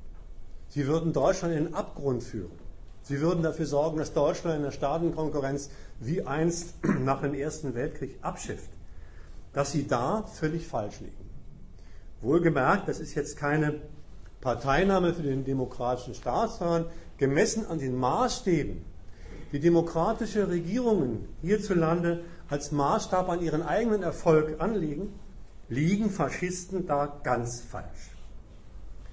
Wenn Sie den Ruin, wenn Sie den Untergang des deutschen Staates an die Wand malen, dann wenden Sie sich kritisch in erster Linie gegen Mittel, die der demokratische Staat zur Verfolgung seiner Ziele, Stärkung seiner Macht etc. nach innen und außen in Anwendung bringt. Denn das müsste deutlich geworden sein. Demokraten haben im Prinzip und im letzten dasselbe Ziel wie Faschisten. Stärkung ihres Staates, Stärkung der staatlichen Macht nach innen und außen und Durchsetzung des Staates in der internationalen Konkurrenz, um möglichst viel auf fremdem Gebiet sagen zu können, eigene Interessen durchsetzen können. Beide setzen dabei auf kapitalistische Reichtumsproduktion. Nur, nur, wo die Faschisten den Kapitalismus und seine ökonomischen Prinzipien unmittelbar, also durchaus gegen die Konkurrenz, dem Staatsinteresse dienstbar machen wollen, Gemeinnutz geht vor Eigennutz, da setzen Demokraten darauf, dass ihre Ziele, ihre identischen Ziele am besten dadurch verfolgt werden, dass sie selbst der Konkurrenz der nationalen und sonstigen Kapitale mit ihrer Wirtschaftspolitik helfen. Das heißt, Dienst am hiesigen Kapital zum Zwecke der Bedienung staatlicher Interessen ist das Witz einer demokratischen Geschichte. Dieses verrücktes Paradoxon. Dienst durch Dienen. Man erwartet einen Dienst vom Kapitalismus über Wirtschaftswachstum, Stärkung der nationalen Macht und so weiter und sagt, das können wir am besten erreichen, indem wir ganz den Prinzipien des Kapitalismus folgend die Stärken der Kapitalproduktion fördern und die Schwachen, die Schwächen kompensieren. Von wegen Einbau, äh, Einwirkung in die Konkurrenz. Im Gegenteil, der demokratische Staat sagt, alles was Wettbewerbsbeschädigungen, Wettbewerbsbeschränkungen sind, was also von dem einen aus bedeutet über Kartellbildung oder Monopolbildung, dass andere mit ihrem Privateigentum nicht mehr zurande kommen, das wird unterbunden, wenigstens dem Prinzip nach. Es gibt Ausnahmen. Jeder soll mit seinem Privateigentum zum nationalen Wohl beitragen. Das ist die Instrumentalisierung des Privatmaterialismus für meine, für staatliche Zwecke. Ich will das nochmal so ein bisschen schlagwortartig zusammenfassen. Identität und Differenz. Machen wir es mal an dem Punkt Ausländer. Beide, Demokraten und Faschisten, stehen gleichermaßen auf dem Standpunkt, Ausländer haben hier hierzulande nichts zu suchen. Das ist der ganz prinzipielle gemeinsame Ausgangspunkt. Dieser völkische Rassismus ist in der Tat beiden Systemen eigen. Der Faschismus macht daraus ein Prinzip und sagt, da kennen wir keine Gnade. Die wollen wir hier nicht haben. Schon gar nicht Integration, schon gar nicht Einheim. Die Demokraten sagen, einerseits ja, aber andererseits relativieren sie diesen völkischen Rassismus an dem, was jeweils der aktuelle nationale Nutzen ist. Also nützliche Fremdarbeiter, nützliche Ausländer, die dürfen schon, unter bestimmten Auflagen natürlich. Nicht nützliche, das ist immer die Umkehrung, nicht nützliche, naja, die haben hier nichts zu suchen und dafür gibt es dann die große Mauer um Europa mit Schengen und den Tausenden von Toten, die da jedes Mal, jedes Jahr in Spanien und sonst wo an die Strände kommen. Das ist der Punkt Ausländer. Beide sind im Prinzip keine Freunde von Gewerkschaften. Beide, Demokraten und Faschisten, sehen tatsächlich in Gewerkschaften immer der Anfang der Geschichte der Gewerkschaften der Demokratie, in der Weimarer Republik und so weiter macht das deutlich, den Gefahr von Klassenkampf. Also Gefahr, dass Arbeiter aus der Konkurrenz rausspringen, sich gegen die Konkurrenz organisieren und dem Kapital seine Interesse beschneiden oder sogar, sogar unter, untergraben. Interessen verfolgen gegen das Kapital, dies darf schon gar nicht sein. Das ist der gemeinsame Punkt an dem Demokraten und Faschisten zu Kritikern bis Gegnern von Gewerkschaftlern. Faschismus macht daraus wieder ein Prinzip und schafft sie ab. Die Demokraten sind da äh, von einem funktionellen Liberalismus, der geht so, naja, Gewerkschaften, wenn ihr euch einordnet, euch vom Standpunkt der materialistischen Lohnbetreuung verabschiedet, egal ob sie den jemals gehabt haben, und euch um den deutschen Standort kümmert und euch nur die Frage stellt, welches Lohninteresse passt zu dem, was das Standortanliegen Deutschlands in der Konkurrenz, dann dürft ihr, dann dürft ihr weiter bleiben. Die Gewerkschaften haben sich daran gehalten. Beide sehen im Staatsvolk, Demokratie und Faschisten im Staatsvolk, ihre zentrale nationale Ressource für, für ihre Anliegen ihre zentrale Ressource für ökonomische, ideologische, militärische und so weiter Anliegen. Der Faschist ein bisschen anders als die Demokraten. Der Faschist organisiert das gesellschaftliche Leben des Staatsvolks schon zum Teil mit Zwang als Dienst am Staat.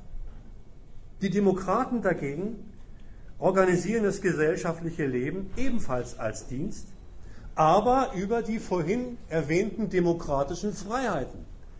Nicht per Zwang, nicht per Blockwart, nicht per Arbeitsdienst, sondern per Freiheitssachzwang.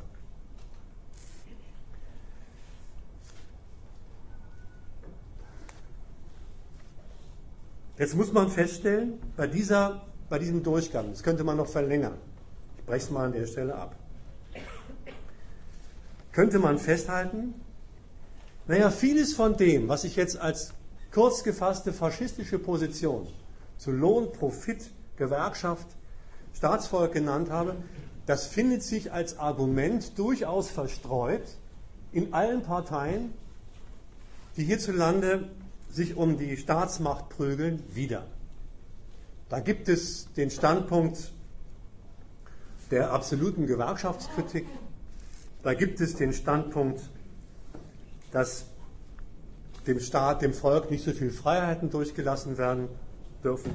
Da gibt es den Standpunkt, ja eine Sache kann ich vielleicht nochmal nachtragen, dem Standpunkt, nach außen darf Deutschland doch Souveränität nicht preisgeben durch Bündnisse in der NATO, durch Bündnisse in der EU, wo die Demokraten sagen, ja, holla, die Welt ist im Augenblick nach 45 so eingerichtet, da sind wir nicht die Weltmacht Nummer eins. Da können wir nur was werden in der Welt, wenn wir uns relativ der Weltmacht Nummer eins unterordnen und im Windschatten der Weltmacht Nummer eins unsere privaten Interessen, unsere staatlichen Interessen verfolgen, was sie ja gemacht haben. Also die Instrumentalisierung einer relativen Preisgabe der Souveränität, um sie zu stärken. Da gibt es hierzulande immer wieder welche, das ist nicht nur der Herr Gauweiler von der, von der CSU, das war Stoiber damals auch und von anderen hört man es auch wieder, ob EU wirklich das Richtige war. Schröder war im Prinzip ein NATO-Kritiker. Seine Nichtbeteiligung am Irakkrieg hat sich keinem anderen Gedanken äh, verdankt als dem, doch nicht hinter den Amerikanern im Irak einziehen und dann nur noch Befehlsempfänger sein amerikanischer Interessen im Nahen Osten, kommt überhaupt nicht in die Tüte. Was ich damit sagen will. All das, was ich, was ich zusammenfasse zum Prinzip faschistischer Kritik an Demokratie, also als faschistisches Staatsprogramm, das gibt es schon hier und dort in allen bürgerlichen Parteien, aber erst recht bei deutschen Bürgern, an Stammtischen und so weiter und so fort. Da sind sogar die faschistischen Urteile sehr weit verbreitet. Regelmäßig gibt es Untersuchungen, zum Beispiel die Shell-Studie über deutsche Jugend, die festgestellt hat, dass die Mehrheit der deutschen Jugend den faschistischen, Stand, faschistischen Standpunkt zu der Ausländerfrage teilt, den faschistischen Standpunkt teilt zur Frage der nationalen Souveränität und so weiter, aber offensichtlich nicht NPD wählt. Das ist jetzt der nächste Punkt. Wie erklärt sich der Widerspruch? Es sind faschistische Urteile im demokratisch erzogenen Volk verbreitet, verbreitet. Nicht als Programm, sondern hier und dort. Es ist klar, dass die einen sich mehr auf die Ausländer und sich die anderen mehr auf die Außenpolitik konzentrieren. Aber überall findet es das. Und wie gesagt, diese empirischen Untersuchungen bestätigen das. Ein verbreiteter, eine verbreitete Affinität demokratisch erzogener Bürger zu faschistischen Urteilen. Aber die NPD hierzulande bleibt regelmäßig mit wenigen Ausnahmen in Landesparlamenten als politische Partei, der es um die Beteiligung an der Staatsmacht geht, außen vor. Länderparlamente ab und zu mal, sonst unter 5 Prozent. Wie erklärt sich das? Wie erklärt sich das? Offensichtlich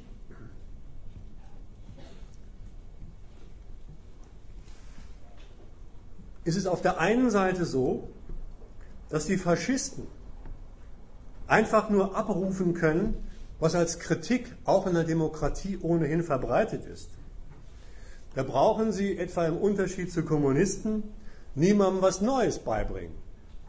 Die Ausländerfeindlichkeit, die, die, die, die äh, Schelte, die geschmäcklerisch-nationalistische Schelte an den USA, die gibt es hier die können sie abrufen, die müssen sie niemandem neu bringen, neu beibringen, die Kommunisten, also wir armen Schweine, jedes Argument müssen wir den Leuten neu beibringen. Ja, umso mehr stellt sich die Frage, wie erklärt sich das? Eigentlich wäre das, was auch faschistische Programmatik ist. Man kann übrigens das ganze NPD-Programm lesen als Bündelung von Kritik, wie sie auch von demokratischen Bürgern hier und dort und auch in Parteien vorkommt. Nicht als geschlossenes Programm, sondern vereinzelt. Umso mehr die Frage, wieso kommen die hierzulande auf keinen grünen Zweig? Sie kommen deswegen auf keinen grünen Zweig, weil die NPD für den demokratischen Nationalisten in einem Punkt, in einem Punkt unglaubwürdig ist. Nämlich in dem Punkt, in dem sich die faschistische Kritik zusammenfasst. Demokratische Politik würde dazu beitragen, dass der deutsche Staat am Abschiffen wird. Demokratische Politik als Verrat, als Ruin des deutschen Staates. Das Vaterland machen sie kaputt, sagen sie.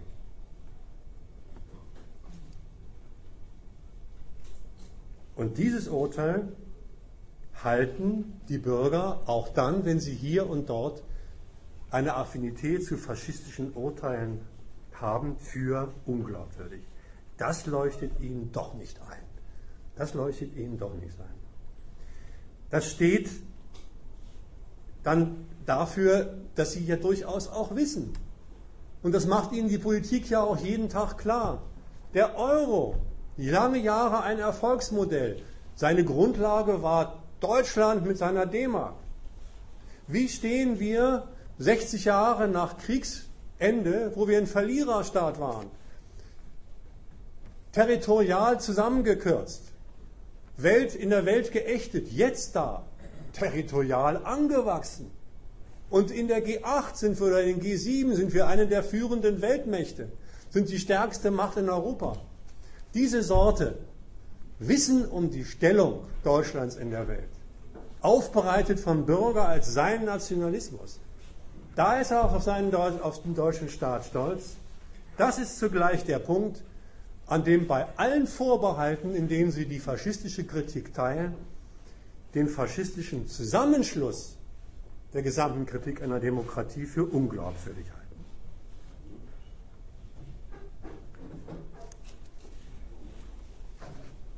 Mein Schluss. Mein Schluss die Kritik an der linken Antifa. Es ist wirklich jetzt nichts Neues. Was ich jetzt am Schluss noch kurz zusammentragen werde, sind Schlüsse aus dem, was ich die letzten anderthalb Stunden erzählt habe. Und das ist, deswegen habe ich die Sache auch so aufgebaut. Ja, das muss man sich schon mal klar machen. Was das Verhältnis von Demokratie und Faschismus ist, woran die Faschisten eine Beschwerde haben um zu wissen, was man eigentlich von der linken Antifa zu halten hat. Erstens. Mit ihrer Fokussierung auf die Faschisten als ihren zentralen Gegner ergreifen linke Antifas. Ich rede natürlich immer nur von den linken Antifas, die das auch machen. Es gibt welche, die machen es nicht, von denen rede ich dann auch nicht. Ergreifen Partei im Kampf zwischen zwei Varianten bürgerlich-kapitalistischer Herrschaft. Gegen die faschistische Variante bürgerlicher Herrschaft, die an die Macht will und damit für die demokratische Variante, die die Herrschaft innehat. Wobei das völlig unabhängig als Urteil festzuhalten ist, davon, ob Sie das nun selbst wollen, ob Sie das in Ihre Pamphlete, in Ihre Flyer reinschreiben oder nicht. Sie machen es mit der Fokussierung, mit der Konzentration auf den Neofaschismus als den Hauptfeind. Wie gesagt, auch wenn es vielleicht nicht Ihre Absicht ist, das Projekt, die sollen kein Fußbreit den Faschisten, ist nichts anderes als die Beteiligung am Programm der Säuberung der Demokratie von brauner Konkurrenz, den die Demokraten sowieso aus ihren Gründen immer auf der Tagesordnung haben und mit Kampagnen und Verboten vorantreiben. Zweiter Schluss. Wer Faschismuskritik, wie es die linke Antifa tut, in das Zentrum seiner Politik stellt, hat Faschismus nicht verstanden, hat nicht begriffen, dass durchgeführte Faschismuskritik, wie ich es jetzt in der Kürze der Zeit gemacht habe, zugleich die Grundlagen von Demokratie mitkritisiert und zugleich mitkritisiert, dass diese Grundlagen überhaupt, also dass diese Abteilung von Identität mit dem Faschismus die demokratische Ermöglichung des Faschismus ist.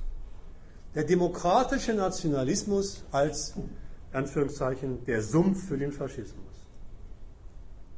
Daraus folgt übrigens nicht, das ist jetzt ganz wichtig, die Demokratie, die demokratische Form von Herrschaft als Sumpf für den Faschismus zu bekämpfen. Es gibt Abteilungen der kritischen Antifa, die legen diese Schlussfolgerung nahe, gerade dort, wo sie sich von bestimmten, ich nenne es mal bornierten linken Antifas abgrenzen. Zum Beispiel mit dem Zitat, mit dem Satz, mit der Behauptung, ich zitiere, wir haben die Nazis als Problem der bürgerlichen Gesellschaft entdeckt. Bremer Gruppe. Wir haben die Nazis als Problem der bürgerlichen Gesellschaft entdeckt. Sie meinen damit ja wohl, wir wissen, dass die Nazis nicht vom Himmel fallen, sondern in dieser demokratischen Variante bürgerlicher Politik ihren Nährboden haben. Und jetzt ziehen Sie den Schluss, ab sofort ist Ihnen die demokratische Variante von Herrschaft über die kapitalistische Gesellschaft Nährboden. Sie betrachten ihn als Nährboden.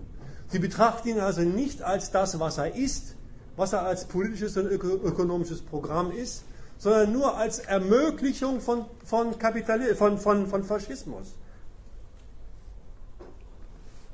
Was diese demokratisch herrschende Variante bürgerlicher Politik für sich anrichtet, nach innen und außen, politisch-ökonomisch, das gilt ihnen nur insofern als, als kritikabel, nur insofern als kritikabel, als sie darin immer wieder die Ermöglichung von Faschismus entdecken. Nicht für sich, nicht in dem, was diese bürgerliche Form von Herrschaft hierzulande mit, dem Leut, mit den Leuten anstellt, in der Staatenkonkurrenz mit anderen Staaten anstellt und so weiter. Da kommen sie also daher als welche, die sagen, ja, klar sind wir auch Kritiker des demokratisch regierten Kapitalismus.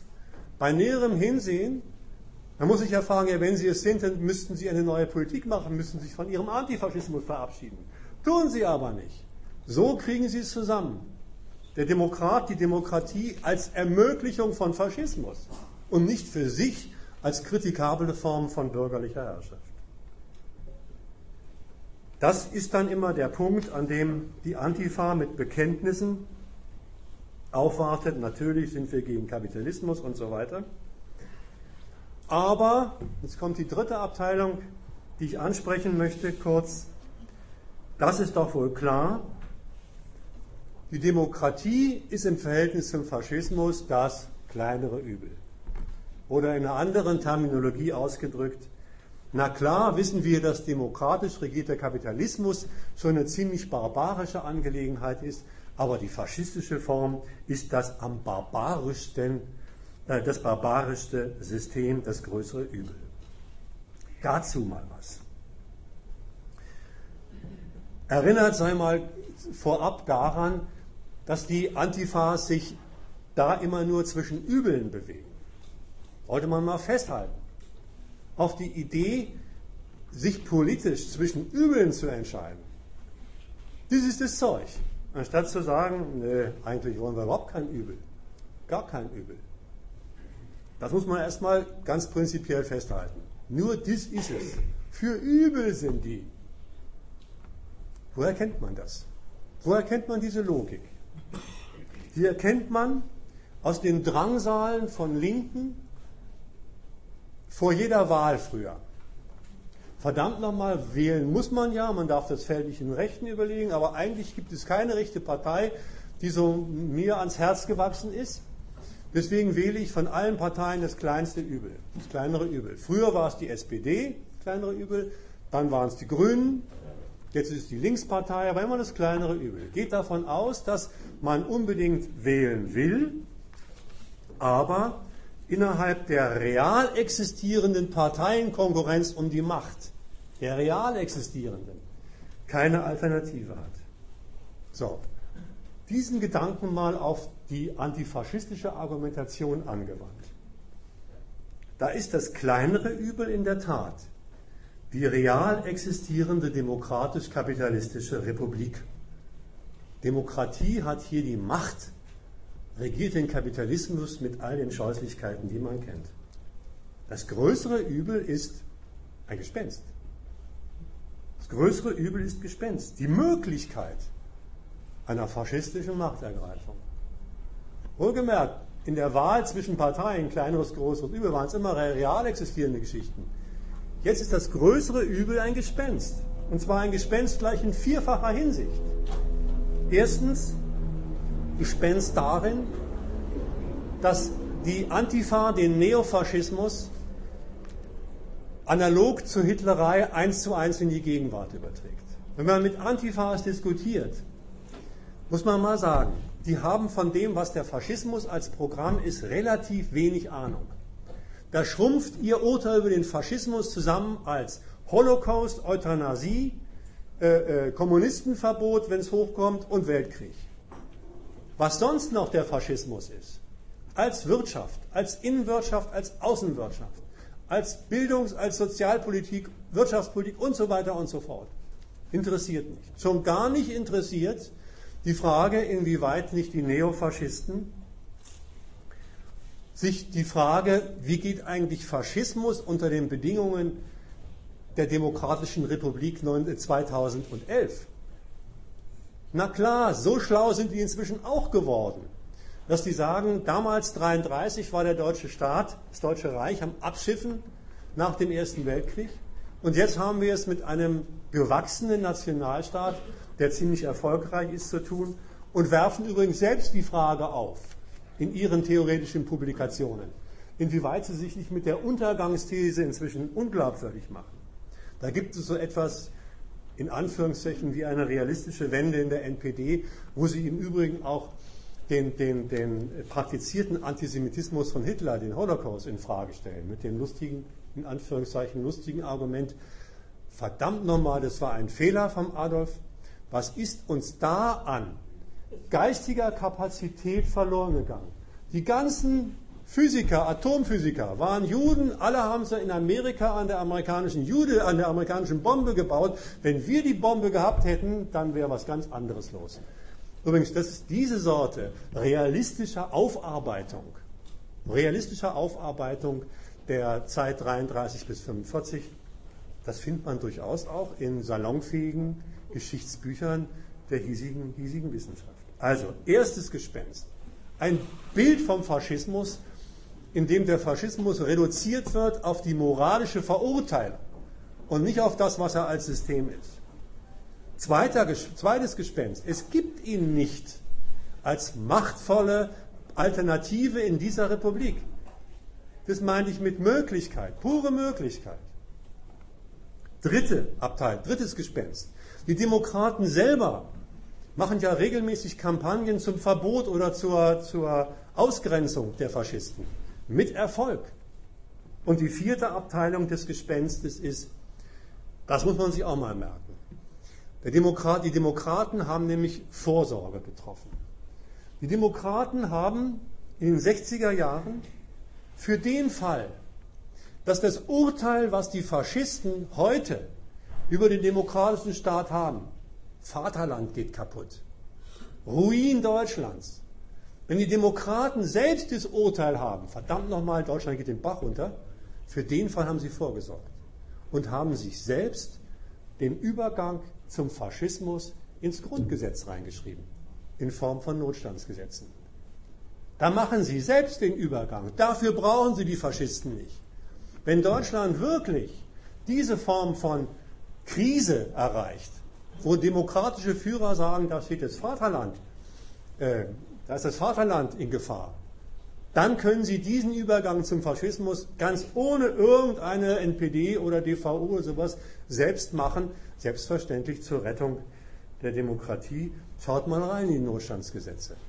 Wir haben damals, die Alten hier unter uns haben damals noch dagegen gekämpft. Wir wissen das noch ein bisschen, aber Jüngere wissen überhaupt nicht, dass es sowas gibt. Diesen mehrheitlich in den 60er Jahren von demokratischen Parteien verordneten, verordnete Möglichkeit zum Faschismus innerhalb der Demokratie. Also, kleineres, größeres Übel, real existierende demokratische Regierung des Kapitalismus gegen ein Gespenst. Schlusssatz. Kampf gegen den Faschismus als Variante bürgerlicher Herrschaft erledigt, erledigt sich von selbst,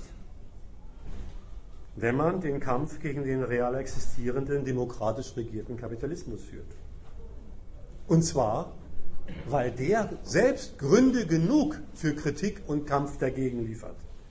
Eben gerade nicht als Nährboden. Zu beginnen wäre das Ganze mit der Kritik des demokratischen Nationalismus.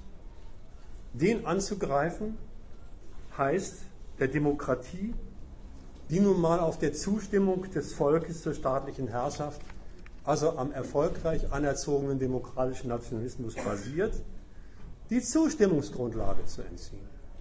Das wäre eine Aufgabe. Und ganz nebenbei, sozusagen als Kollateraleregebnis, ohne dass das selbst ein zentraler politischer Kampfpunkt wäre, wäre dabei dem Faschismus der Boden entzogen. Wie gesagt, ausführlich durchgeführte Kritik des Faschismus blamiert das politische Programm des linken Antifaschismus als Fehler. Das war's.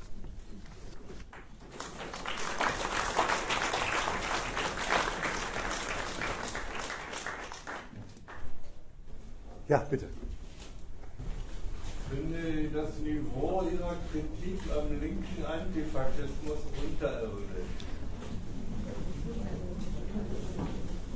Wenn Sie das darauf reduzieren, auf diese Allgemeinplätze wie am Anfang und dabei ignorieren die gesamte Literatur von dieser Seite, angefangen mit Gramsci, Dimitrov und so weiter, Kühne, Opitz, die ganze Abendrotschule, und so weiter. Es gibt hunderte von Titeln.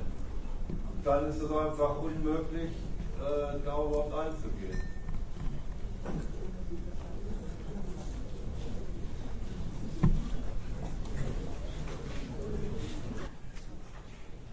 Ja, wissen Sie, dass Sie da so ein paar Namen aus der linksbürgerlichen Wissenschaftsszene nennen, ist mir, damit kann ich, da entdecke ich noch keinen Fehler. Sie müssten mir dann schon bitte schön sagen, was an der Kritik, die ich geübt habe, falsch ist. Was durch einen, ein, eine, eine, eine Publikation von, von Kühnel an dem, was die Antifa heute als politische Bewegung darstellt und betreibt, kritisiert worden ist. Wohlgemerkt, ich habe ja auch nicht vorgehabt, die linke Befassung mit dem Faschismus als Wissenschaftskritik, sondern was sie politisch tatsächlich auf der Straße macht. Und da habe ich, äh, lasse ich mir nicht vorwerfen, dass ich Literatur nicht studiert habe. Wäschekörper habe ich zu Hause davon. Und die reduzieren sich alle auf das, was ich vorgetragen habe. Wir können aber, um die Debatte fortzusetzen, vielleicht auch mal Folgendes. Ich bin bereit zu sagen, ja, die habe ich nicht kritisiert. Aber die wollte ich auch gar nicht kritisieren.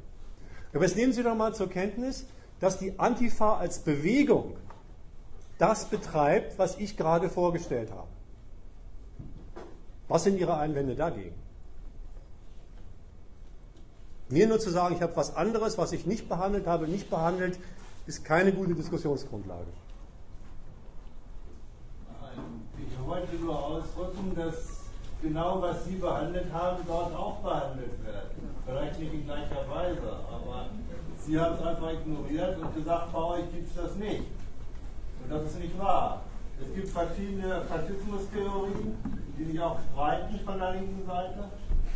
Und da können Sie nicht sagen, die sind, gar nicht. Nein, die sind nicht mein Thema gewesen, Faschismustheorien.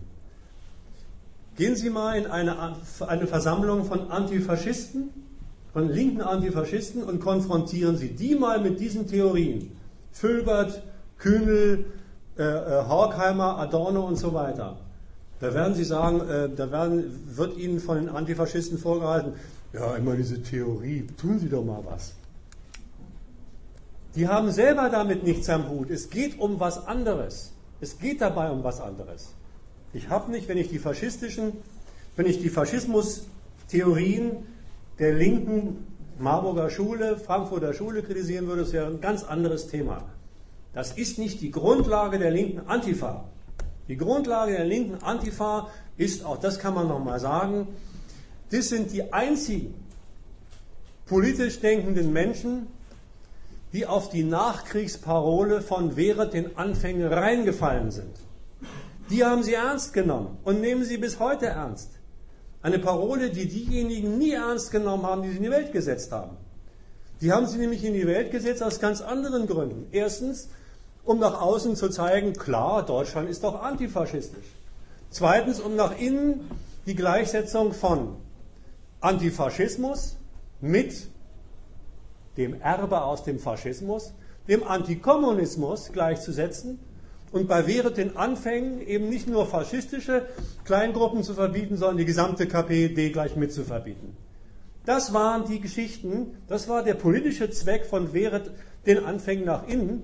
Und die, und die, und die, die, die, die, die naiven Antifaschisten heute meinen wirklich, es ginge darum, hierzulande braune Flecken von der demokratischen Weste zu säubern.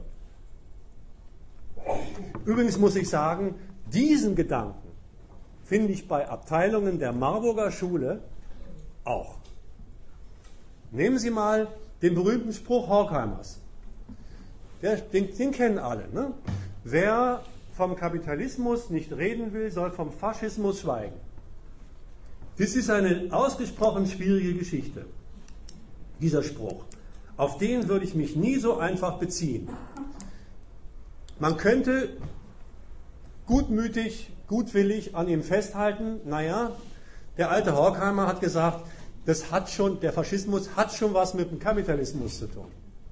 Der Fehler, der übrigens in seinen Publikationen auch immer auftaucht, ist der, den ich gerade an der Antifa erklärt habe. Der Kapitalismus, gerade in seinem demokratischen Raum, als Ermöglichung von Faschismus und nicht als Gegenstand der Kritik.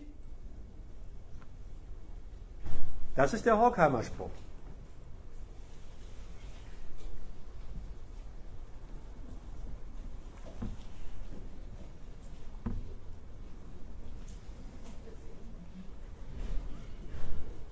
Ja, weiter. Also wie gesagt, wenn, wenn Sie, das war eine ernst gemeinte Aufforderung an Sie. Ne? Die, die Kritik, die ich an der Antifa geübt habe, ja auch mit Zitaten belegt. Ich habe auch noch mehr da könnte ich auch noch vortragen. Wenn an der was nicht stimmt, aber eine Kritik, die sagt, Sie haben was anderes nicht behandelt, die, die trifft nicht das, was ich behandelt habe. Es ist nun mal leider so. Würde mal interessieren, wie Sie die Antifa meinen. Also es passiert so als homogene Masse, was Ihnen gar Also würde interessieren, ja, Madame oder in der Theorie meinen. Es verhält sich mit diesem Problem, das mir jedes Mal aufgemacht wird, wenn ich über diese Sache rede, folgendermaßen. Ich habe ja drei Varianten in meinem letzten Teil kurz angesprochen. Dürfte Ihnen nicht entgangen sein. Drei Varianten. Das sind durchaus drei unterschiedliche Varianten von demselben. Aber sofern die sich alle als Antifaschisten verstehen, insistieren sie ja selber auf einer Gemeinsamkeit. Und diese Gemeinsamkeit ist bei allem, was sie trennt, was sie unterscheidet. Die Zentralisierung ihrer Politik auf den Faschismus als den Hauptfeind. Da gibt es Unterschiede. Da gibt es die ganz Bornierten, die gleich daherkommen und sagen, wir wollen Demokratie verteidigen. Da gibt es die antikapitalistischen Bekennerfreunde, die sagen, nein, nein, nein, wir haben auch was dagegen. Das bleibt aber beim Bekenntnis und dann rennen sie doch wieder nur nach Dresden und nach, nach, nach Braunschweig oder nach Bremen. Und dann gibt es drittens diejenigen, die sich ein bisschen mehr bemühen. Das war die Abteilung von, ja, wir haben was gegen Demokratie und wissen, dass die, der demokratisch regierte Kapitalismus die Ermöglichung ist. Das ist eine dritte Variante. Die drei habe ich hier gehabt, aber allen dreien ist das gemeinsam. Ich verrate Ihnen noch was, ich habe sogar die Abteilungen studiert, die im Augenblick innerhalb der Antifa-Szene sagen, wir müssen aufhören mit dem Antifaschismus. Vielleicht werden Sie das wissen. Da gibt es antifaschistische Gruppen, die sagen, Schluss damit.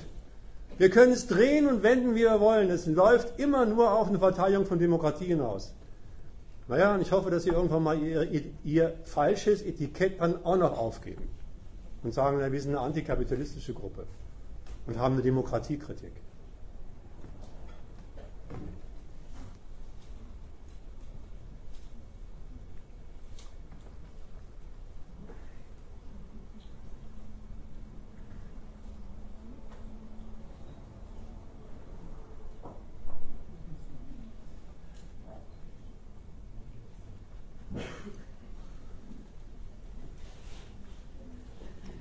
Also bitte, wenn jetzt hier welche dabei sind, die in diesem Umfeld politisch tätig sind, dann raus mit euren Bedenken. Das ist, denn, wenn es nicht klar geworden ist, müssen wir es halt normal diskutieren. Das macht doch alles nichts. Ich weiß ja, das war ziemlich viel, anderthalb Stunden Brocken, schwere Theoriearbeit, ist ja schon klar. Aber das sollte dann schon eben doch dabei rauskommen kommt da mal raus, wenn man heute fast zwei Stunden Tonsarbeit und sich dann wundert und sie noch Pädagoge nennt. Bin ich nicht. Großer Irrtum, ich bin kein Pädagoge. Sonst hätte ich mit Schaubildern gearbeitet.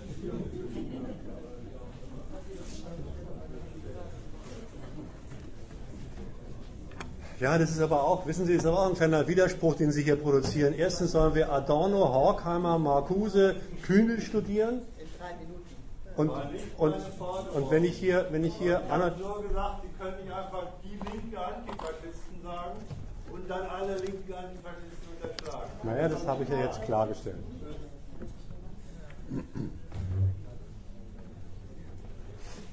Ja, gut, weiter.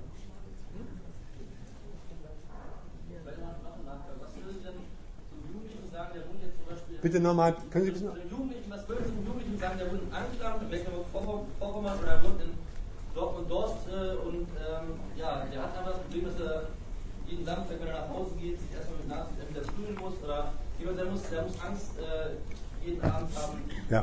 nach Hause zu laufen. Ist das nicht naheliegend, dass der sich erstmal überlegt, er geht in eine Antifa organisiert sich und versucht, irgendwie was dagegen zu machen? Nee. Was würden, würden Sie so einem. Das ist nicht, nicht nah. Äh, also, Die Ängste dieses Jugendlichen, die du da zitierst oder die sie zitieren, kann ich total nachvollziehen. Der hat auch jedes, jede, jeden, jeden Grund der Welt, zu sagen, ich muss einen vernünftig sicheren Heimweg haben. Aber ein politisches Programm, das heißt, ich brauche einen sicheren Heimweg, ist doch blöd.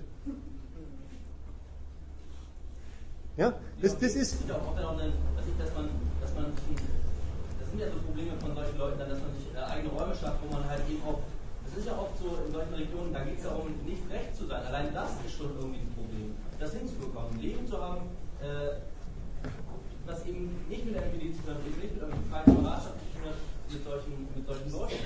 Also es geht ja nicht nur darum, äh, halt nach Hause zu kommen. Nochmal den Gedanken.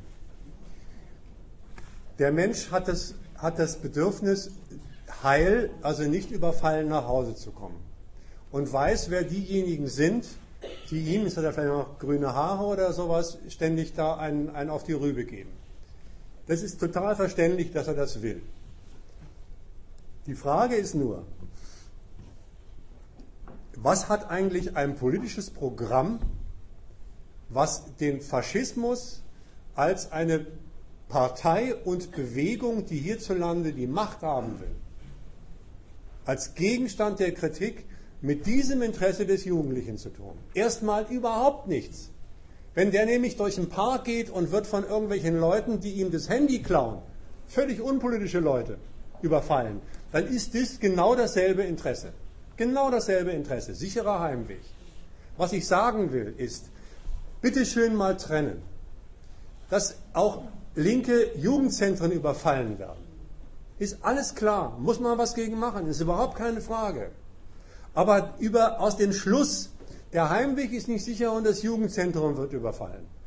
Den Schluss zu ziehen, also ist der Faschismus der Hauptfeind in dieser Gesellschaft, ist ein Fehlschluss. Der stimmt nicht. Ich will es nochmal an der anderen Seite sagen. Das letzte Beispiel, das du genannt hast. Ja, es gibt Ecken, in die man sich schwer reintraut, weil die sind halt rechts besetzt. Dagegen machen die Faschisten immer, die Antifaschisten immer auf, kein Fußbreit den Faschisten. Oder die Straße X muss bunt werden. Und so weiter und so fort. Jetzt überleg mal Folgendes. Gesetzt den Fall, die schaffen das. Und diese Straße wird faschistenfrei. Wer hat denn dann das Sagen in der Straße? Was regiert denn dann in der Straße? Werden dann auf einmal alle Mieten erlassen? Muss man dann bei Tante Emma nichts mehr zahlen für das Geld? Ist die demokratische Staatsgewalt dann nicht präsent? Was ich damit sagen will ist, kein Fußbreit den Faschisten. Die Ecke und die Straße und die Region frei von Faschisten. Heißt doch, naja, bitteschön, die Faschisten haben dort nichts mehr zu sagen, aber die Fußtritte kriege ich dann von der demokratischen Regierung. Taugt nichts.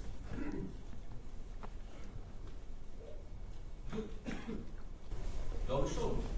Also ich glaube schon, dass es einem Jugendlichen erstmal schon was braucht, wenn er, wenn er eben dann doch äh, keine Angst haben, davor haben muss, von Neonazis verprügelt zu werden. Natürlich bringt ihm das erstmal was. Ich meine, deine Kritik ist ja richtig, nur ist sie nicht irgendwie, elitär, ist sie nicht oft, also ich,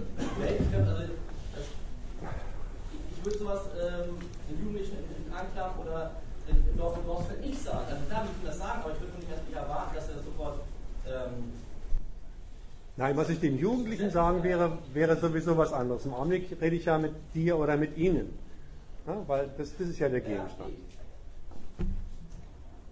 Wenn der Jugendliche, aus welchen Gründen auch immer, die er dann hinter sich gelassen hat, bei einem Antifa-Verein ist und jetzt gar nicht mehr so sehr an seinen Heimweg denkt, sondern dieses Urteil über den Faschismus hat, der ist der Hauptfeind in dieser demokratischen Gesellschaft, dann würde ich ihm einen Teil von den Argumenten sagen, die ich heute vorgetragen habe.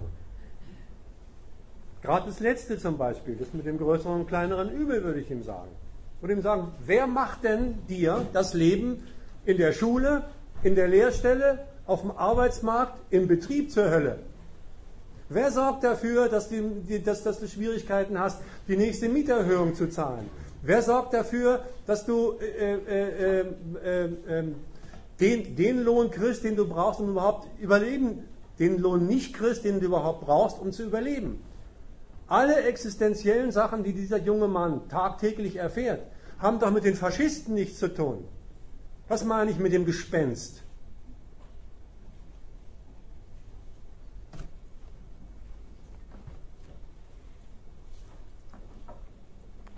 Um uns da nicht misszuverstehen. Na klar müssen die, die Braunen kritisiert werden. Aber als das, was sie sind und nicht als das, was sie nicht sind. Die Gefahr hierzulande.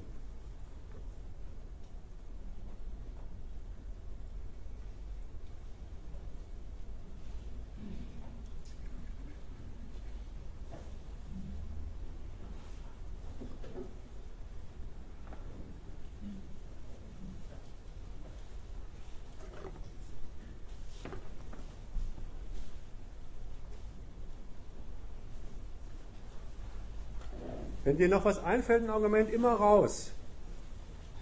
Ja, ich finde es elitär. Also ich finde es elitär im Sinne von, ist das nicht einfach zu sagen, wir, also ist das nicht einfach zu sagen, und, aber wie soll das so jemand vermitteln? Also ich, ich, ich, äh, ich teile die Kritik, die Sie, die Sie vorgetragen haben, das ist doch richtig, und daran, daran krankt ja auch die, das, das, oder nicht krankt, aber das ist das Grundproblem der, der Antifa-Szene oder der Bewegung zur Zeit, das ist ja richtig, schon immer hier wenn man das ausdrücken will, aber ähm, daraus darf man dann die Schlussfolgerung ziehen, dass der antifaschistische Kampf äh, aufzugeben ist. Du verwechselst aber doch nicht das Haupt, äh, wie am liebsten der Hauptziel oder der, der Hauptstrang sein sozusagen, aber trotzdem ist es doch wichtig, äh, antifaschistische Politik zu betreiben. Ich meine, dass du zur Plausibilisierung dessen, dass man doch, dass Antifaschismus doch nicht so schlecht wäre, zwei Sachen ineinander wirft, die nicht ineinander gehören. Das praktische Problem, Lauter. das praktische Problem, das derjenige hat, der sich unsicher fühlt und zusammengeschlagen wird und sonst was. Da hat er halt das Problem und muss sich darum kümmern und da hat jetzt keiner ein Rezept dafür oder dagegen. Die haben ja wahrscheinlich dann Gewaltfragen auszutragen auf dieser Ebene. So, damit ist dieser Jugendliche konfrontiert und jetzt sagst du doch eigentlich, na, das, über das praktische Problem hinaus kommt man sicherlich darauf, sich zu fragen, was sind das für welche, die mich da dauernd verprügeln. Und jetzt ist man doch aber bei der Frage, was ist deren Standpunkt und sich damit zu beschäftigen. Und auf, und auf der Ebene, das war doch jetzt die Antwort, die hier gegeben werden sollte und die insofern auch mit elitär oder nicht keineswegs was zu tun hat, sondern mit der Frage, sich das richtig zu erklären. Auf der Ebene muss man sich eben mit dessen Standpunkt auseinandersetzen und wird, wenn man das tut, darauf kommen, dass auf die Zusammenfassung kommen, die eben gesagt worden ist, dass das Dagegensein eine falsche Erklärung ist. Also und eine, eine falsche Gegnerschaft dagegen setzt.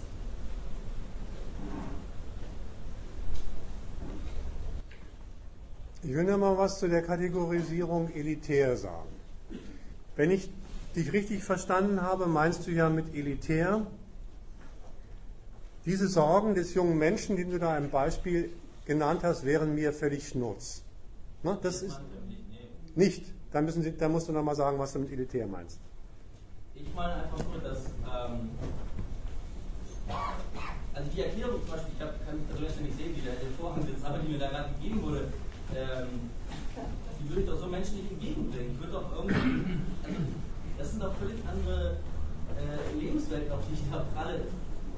Wenn man sich mit den Leuten mal auseinandersetzt, wie gesagt, in solchen Problemen, wie die da leben oder in solchen Städten oder solchen Dörfern, die haben in erster Linie haben die andere also andere große Sorgen. Die haben erstmal das Problem, dass sie so einer, so einer riesigen starken Nazi-Szene gegenüberstehen. Und dann ist es doch irgendwie verständlich, dass diese Menschen sagen, okay, da muss ich erstmal was gegen machen. Und man Jetzt kann auch schon, oder ja. ist auch meist so, dass wir irgendwann auch auf den Punkt kommen, dass der Kapitalismus äh, auch Mist ist und dass der Staat auch scheiße ist und äh, dass Nationalismus kein Mensch braucht. So. Aber ähm, ich kann auch das nicht, oder ich kann auch nicht sagen, irgendwie, äh, deswegen sagen Antifaschismus Mist, das müssen wir mal Haufen werfen sondern ich glaube eher, dass wir vielleicht sagen müssen, das wurde ja eben auch äh, schon ähm, gesagt, dass es ja in der Antibewegung auch eine Diskussion aktuell gibt, die sagt, okay, wenn wir immer nur äh, versuchen, gegen Nazis und so nebenbei auch mal Kapitalismus zu kritisieren, dann werden wir nicht weit kommen. Also es gibt ja die Diskussion, aber äh, ich verstehe noch nicht so richtig, warum deswegen man Antifaschismus aufbauen sollte.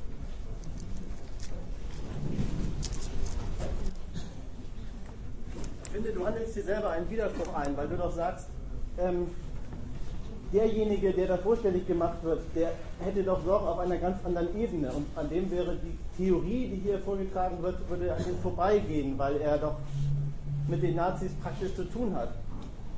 Da wollte ich sagen, das sind ja auch zwei ganz verschiedene Fragen. Jetzt handelst du dir aber einen Widerspruch ein, weil du doch sagst, dessen praktische Probleme sind eigentlich ein guter Grund irgendwie für einen dann doch aber auf der Ebene der Theorie angesiedelten Standpunkt. Der ist doch, jedenfalls der Mensch, den du vorstellig gemacht hast, ist doch selber auch bei Theorie und in einem theoretischen Standpunkt befindlich, wenn er sagt, ich bin Antifaschist und die Bekämpfung der Faschisten ist überhaupt das zentrale Programm, um das es zu gehen hat. Deswegen bin ich Teil dieser Bewegung. Da ist doch die, da ist doch die, das meine ich mit Widerspruch, der ist doch selber auf dem Feld der Theorie unterwegs, hat sich darüber ein Urteil gebildet. Und da passt es nicht zu sagen, ein, eine Kritik dieses Urteils wäre jetzt, äh, würde an ihm vorbeigehen und wäre elitär. Nein, die ist doch auf der gleichen Ebene angesiedelt. Man streitet sich jetzt darum, mit welchem Standpunkt man es zu tun hat und wer der Gegner zu sein hat. Noch eine ergänzende Bemerkung. Mir, mir, passt nicht die Zusammenfassung meiner Kritik in dem Satz, ich, Antifaschismus sei Mist. Ist überhaupt nicht meine Position.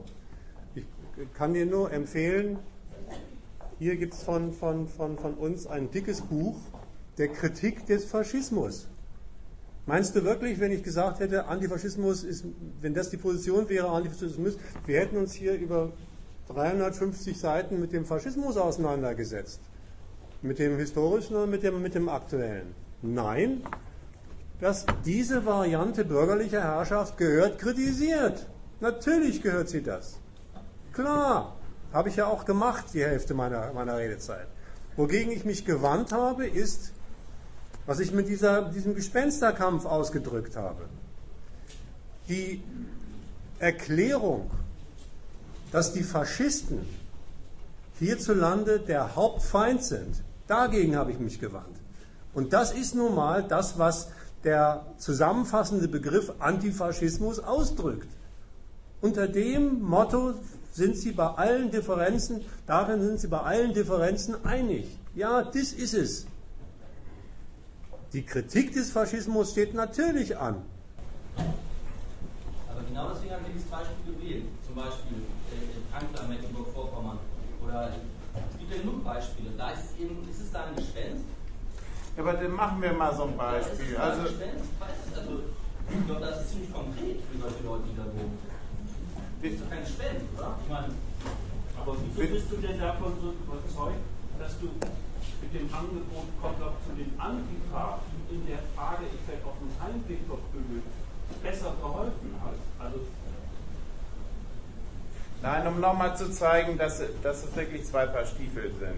Das kann doch auch hier passieren, dass, dass man auf dem Heimweg oder auch schon im Vorfeld damit irgendwelchen Gruppen zu tun kriegt, die, die, die sagen, du bist ein undeutsches Gesocks, so eine Veranstaltung gehört sich nicht und sich da was überlegen, auf einen rumzuschlägeln. So, auf das zu reagieren, ist doch erstmal sachlich getrennt von der Frage, sich, sich, sich auf dieser Veranstaltung einen Kopf zu machen, was, ist, äh, was geht in den Köpfen dieser, dieser Typen vor. Und äh, was macht man sich für einen Reim draus, drauf und äh, was macht man sich für einen Reim ähm, auf den Laden, in dem man lebt, in dem es solche Typen gibt. Das sind einfach zwei verschiedene Fragen. Und du sagst, weil es die eine Frage gibt, ist, ist, ist das, das theoretisch sich darüber im Kopf zu machen, reiner Luxus. Indem es eben diese Sicherheitsfrage gibt, die, die, die du da immer wieder äh, als Beispiel dafür bringst. Ja, äh, was wir hier tun, ist doch das letzte äh, Theoriegesäuse.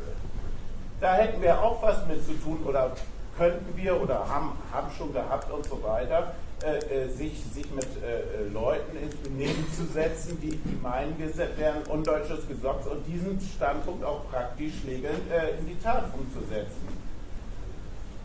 Bloß, bloß deswegen muss man ja nie auf, auf Theorie zu verzichten zu dem Zeug. Auch nochmal eine Ergänzung.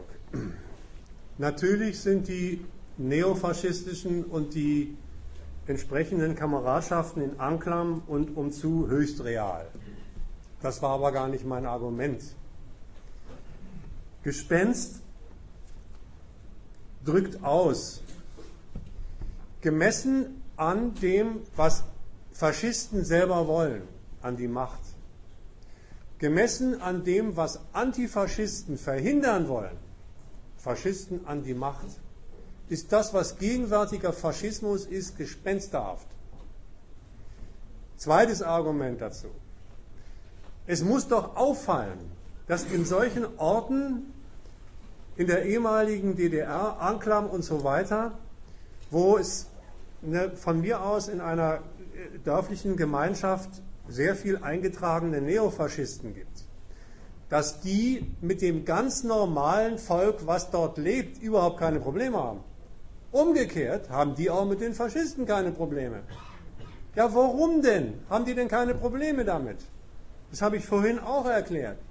Ja, weil die faschistische Kritik an dem gegenwärtigen demokratischen Gemeinwesen hierzulande sich gerade in dem, was, was vielleicht ist es ein bisschen falsch ausgedrückt, Stammtischpublikum wiederfindet.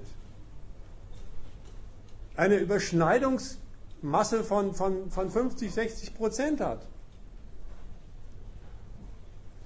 Deswegen, deswegen meine ich, darf man aus dem Umstand, dass die Neofaschisten jeweils auf die Linken genauso wild werden wie die Linken auf die Neofaschisten, immer nur dies ist, das, ist der Fokus.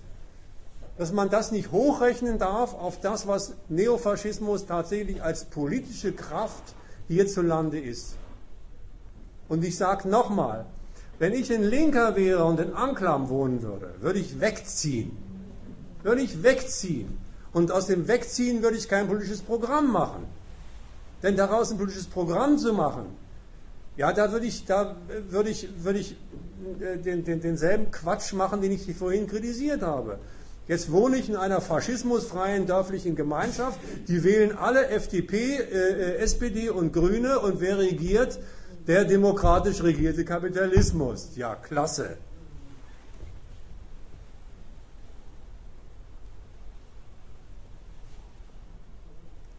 Es ist, ist, ist vielleicht, ist, ja, ist, ich, nein, ich sag's jetzt.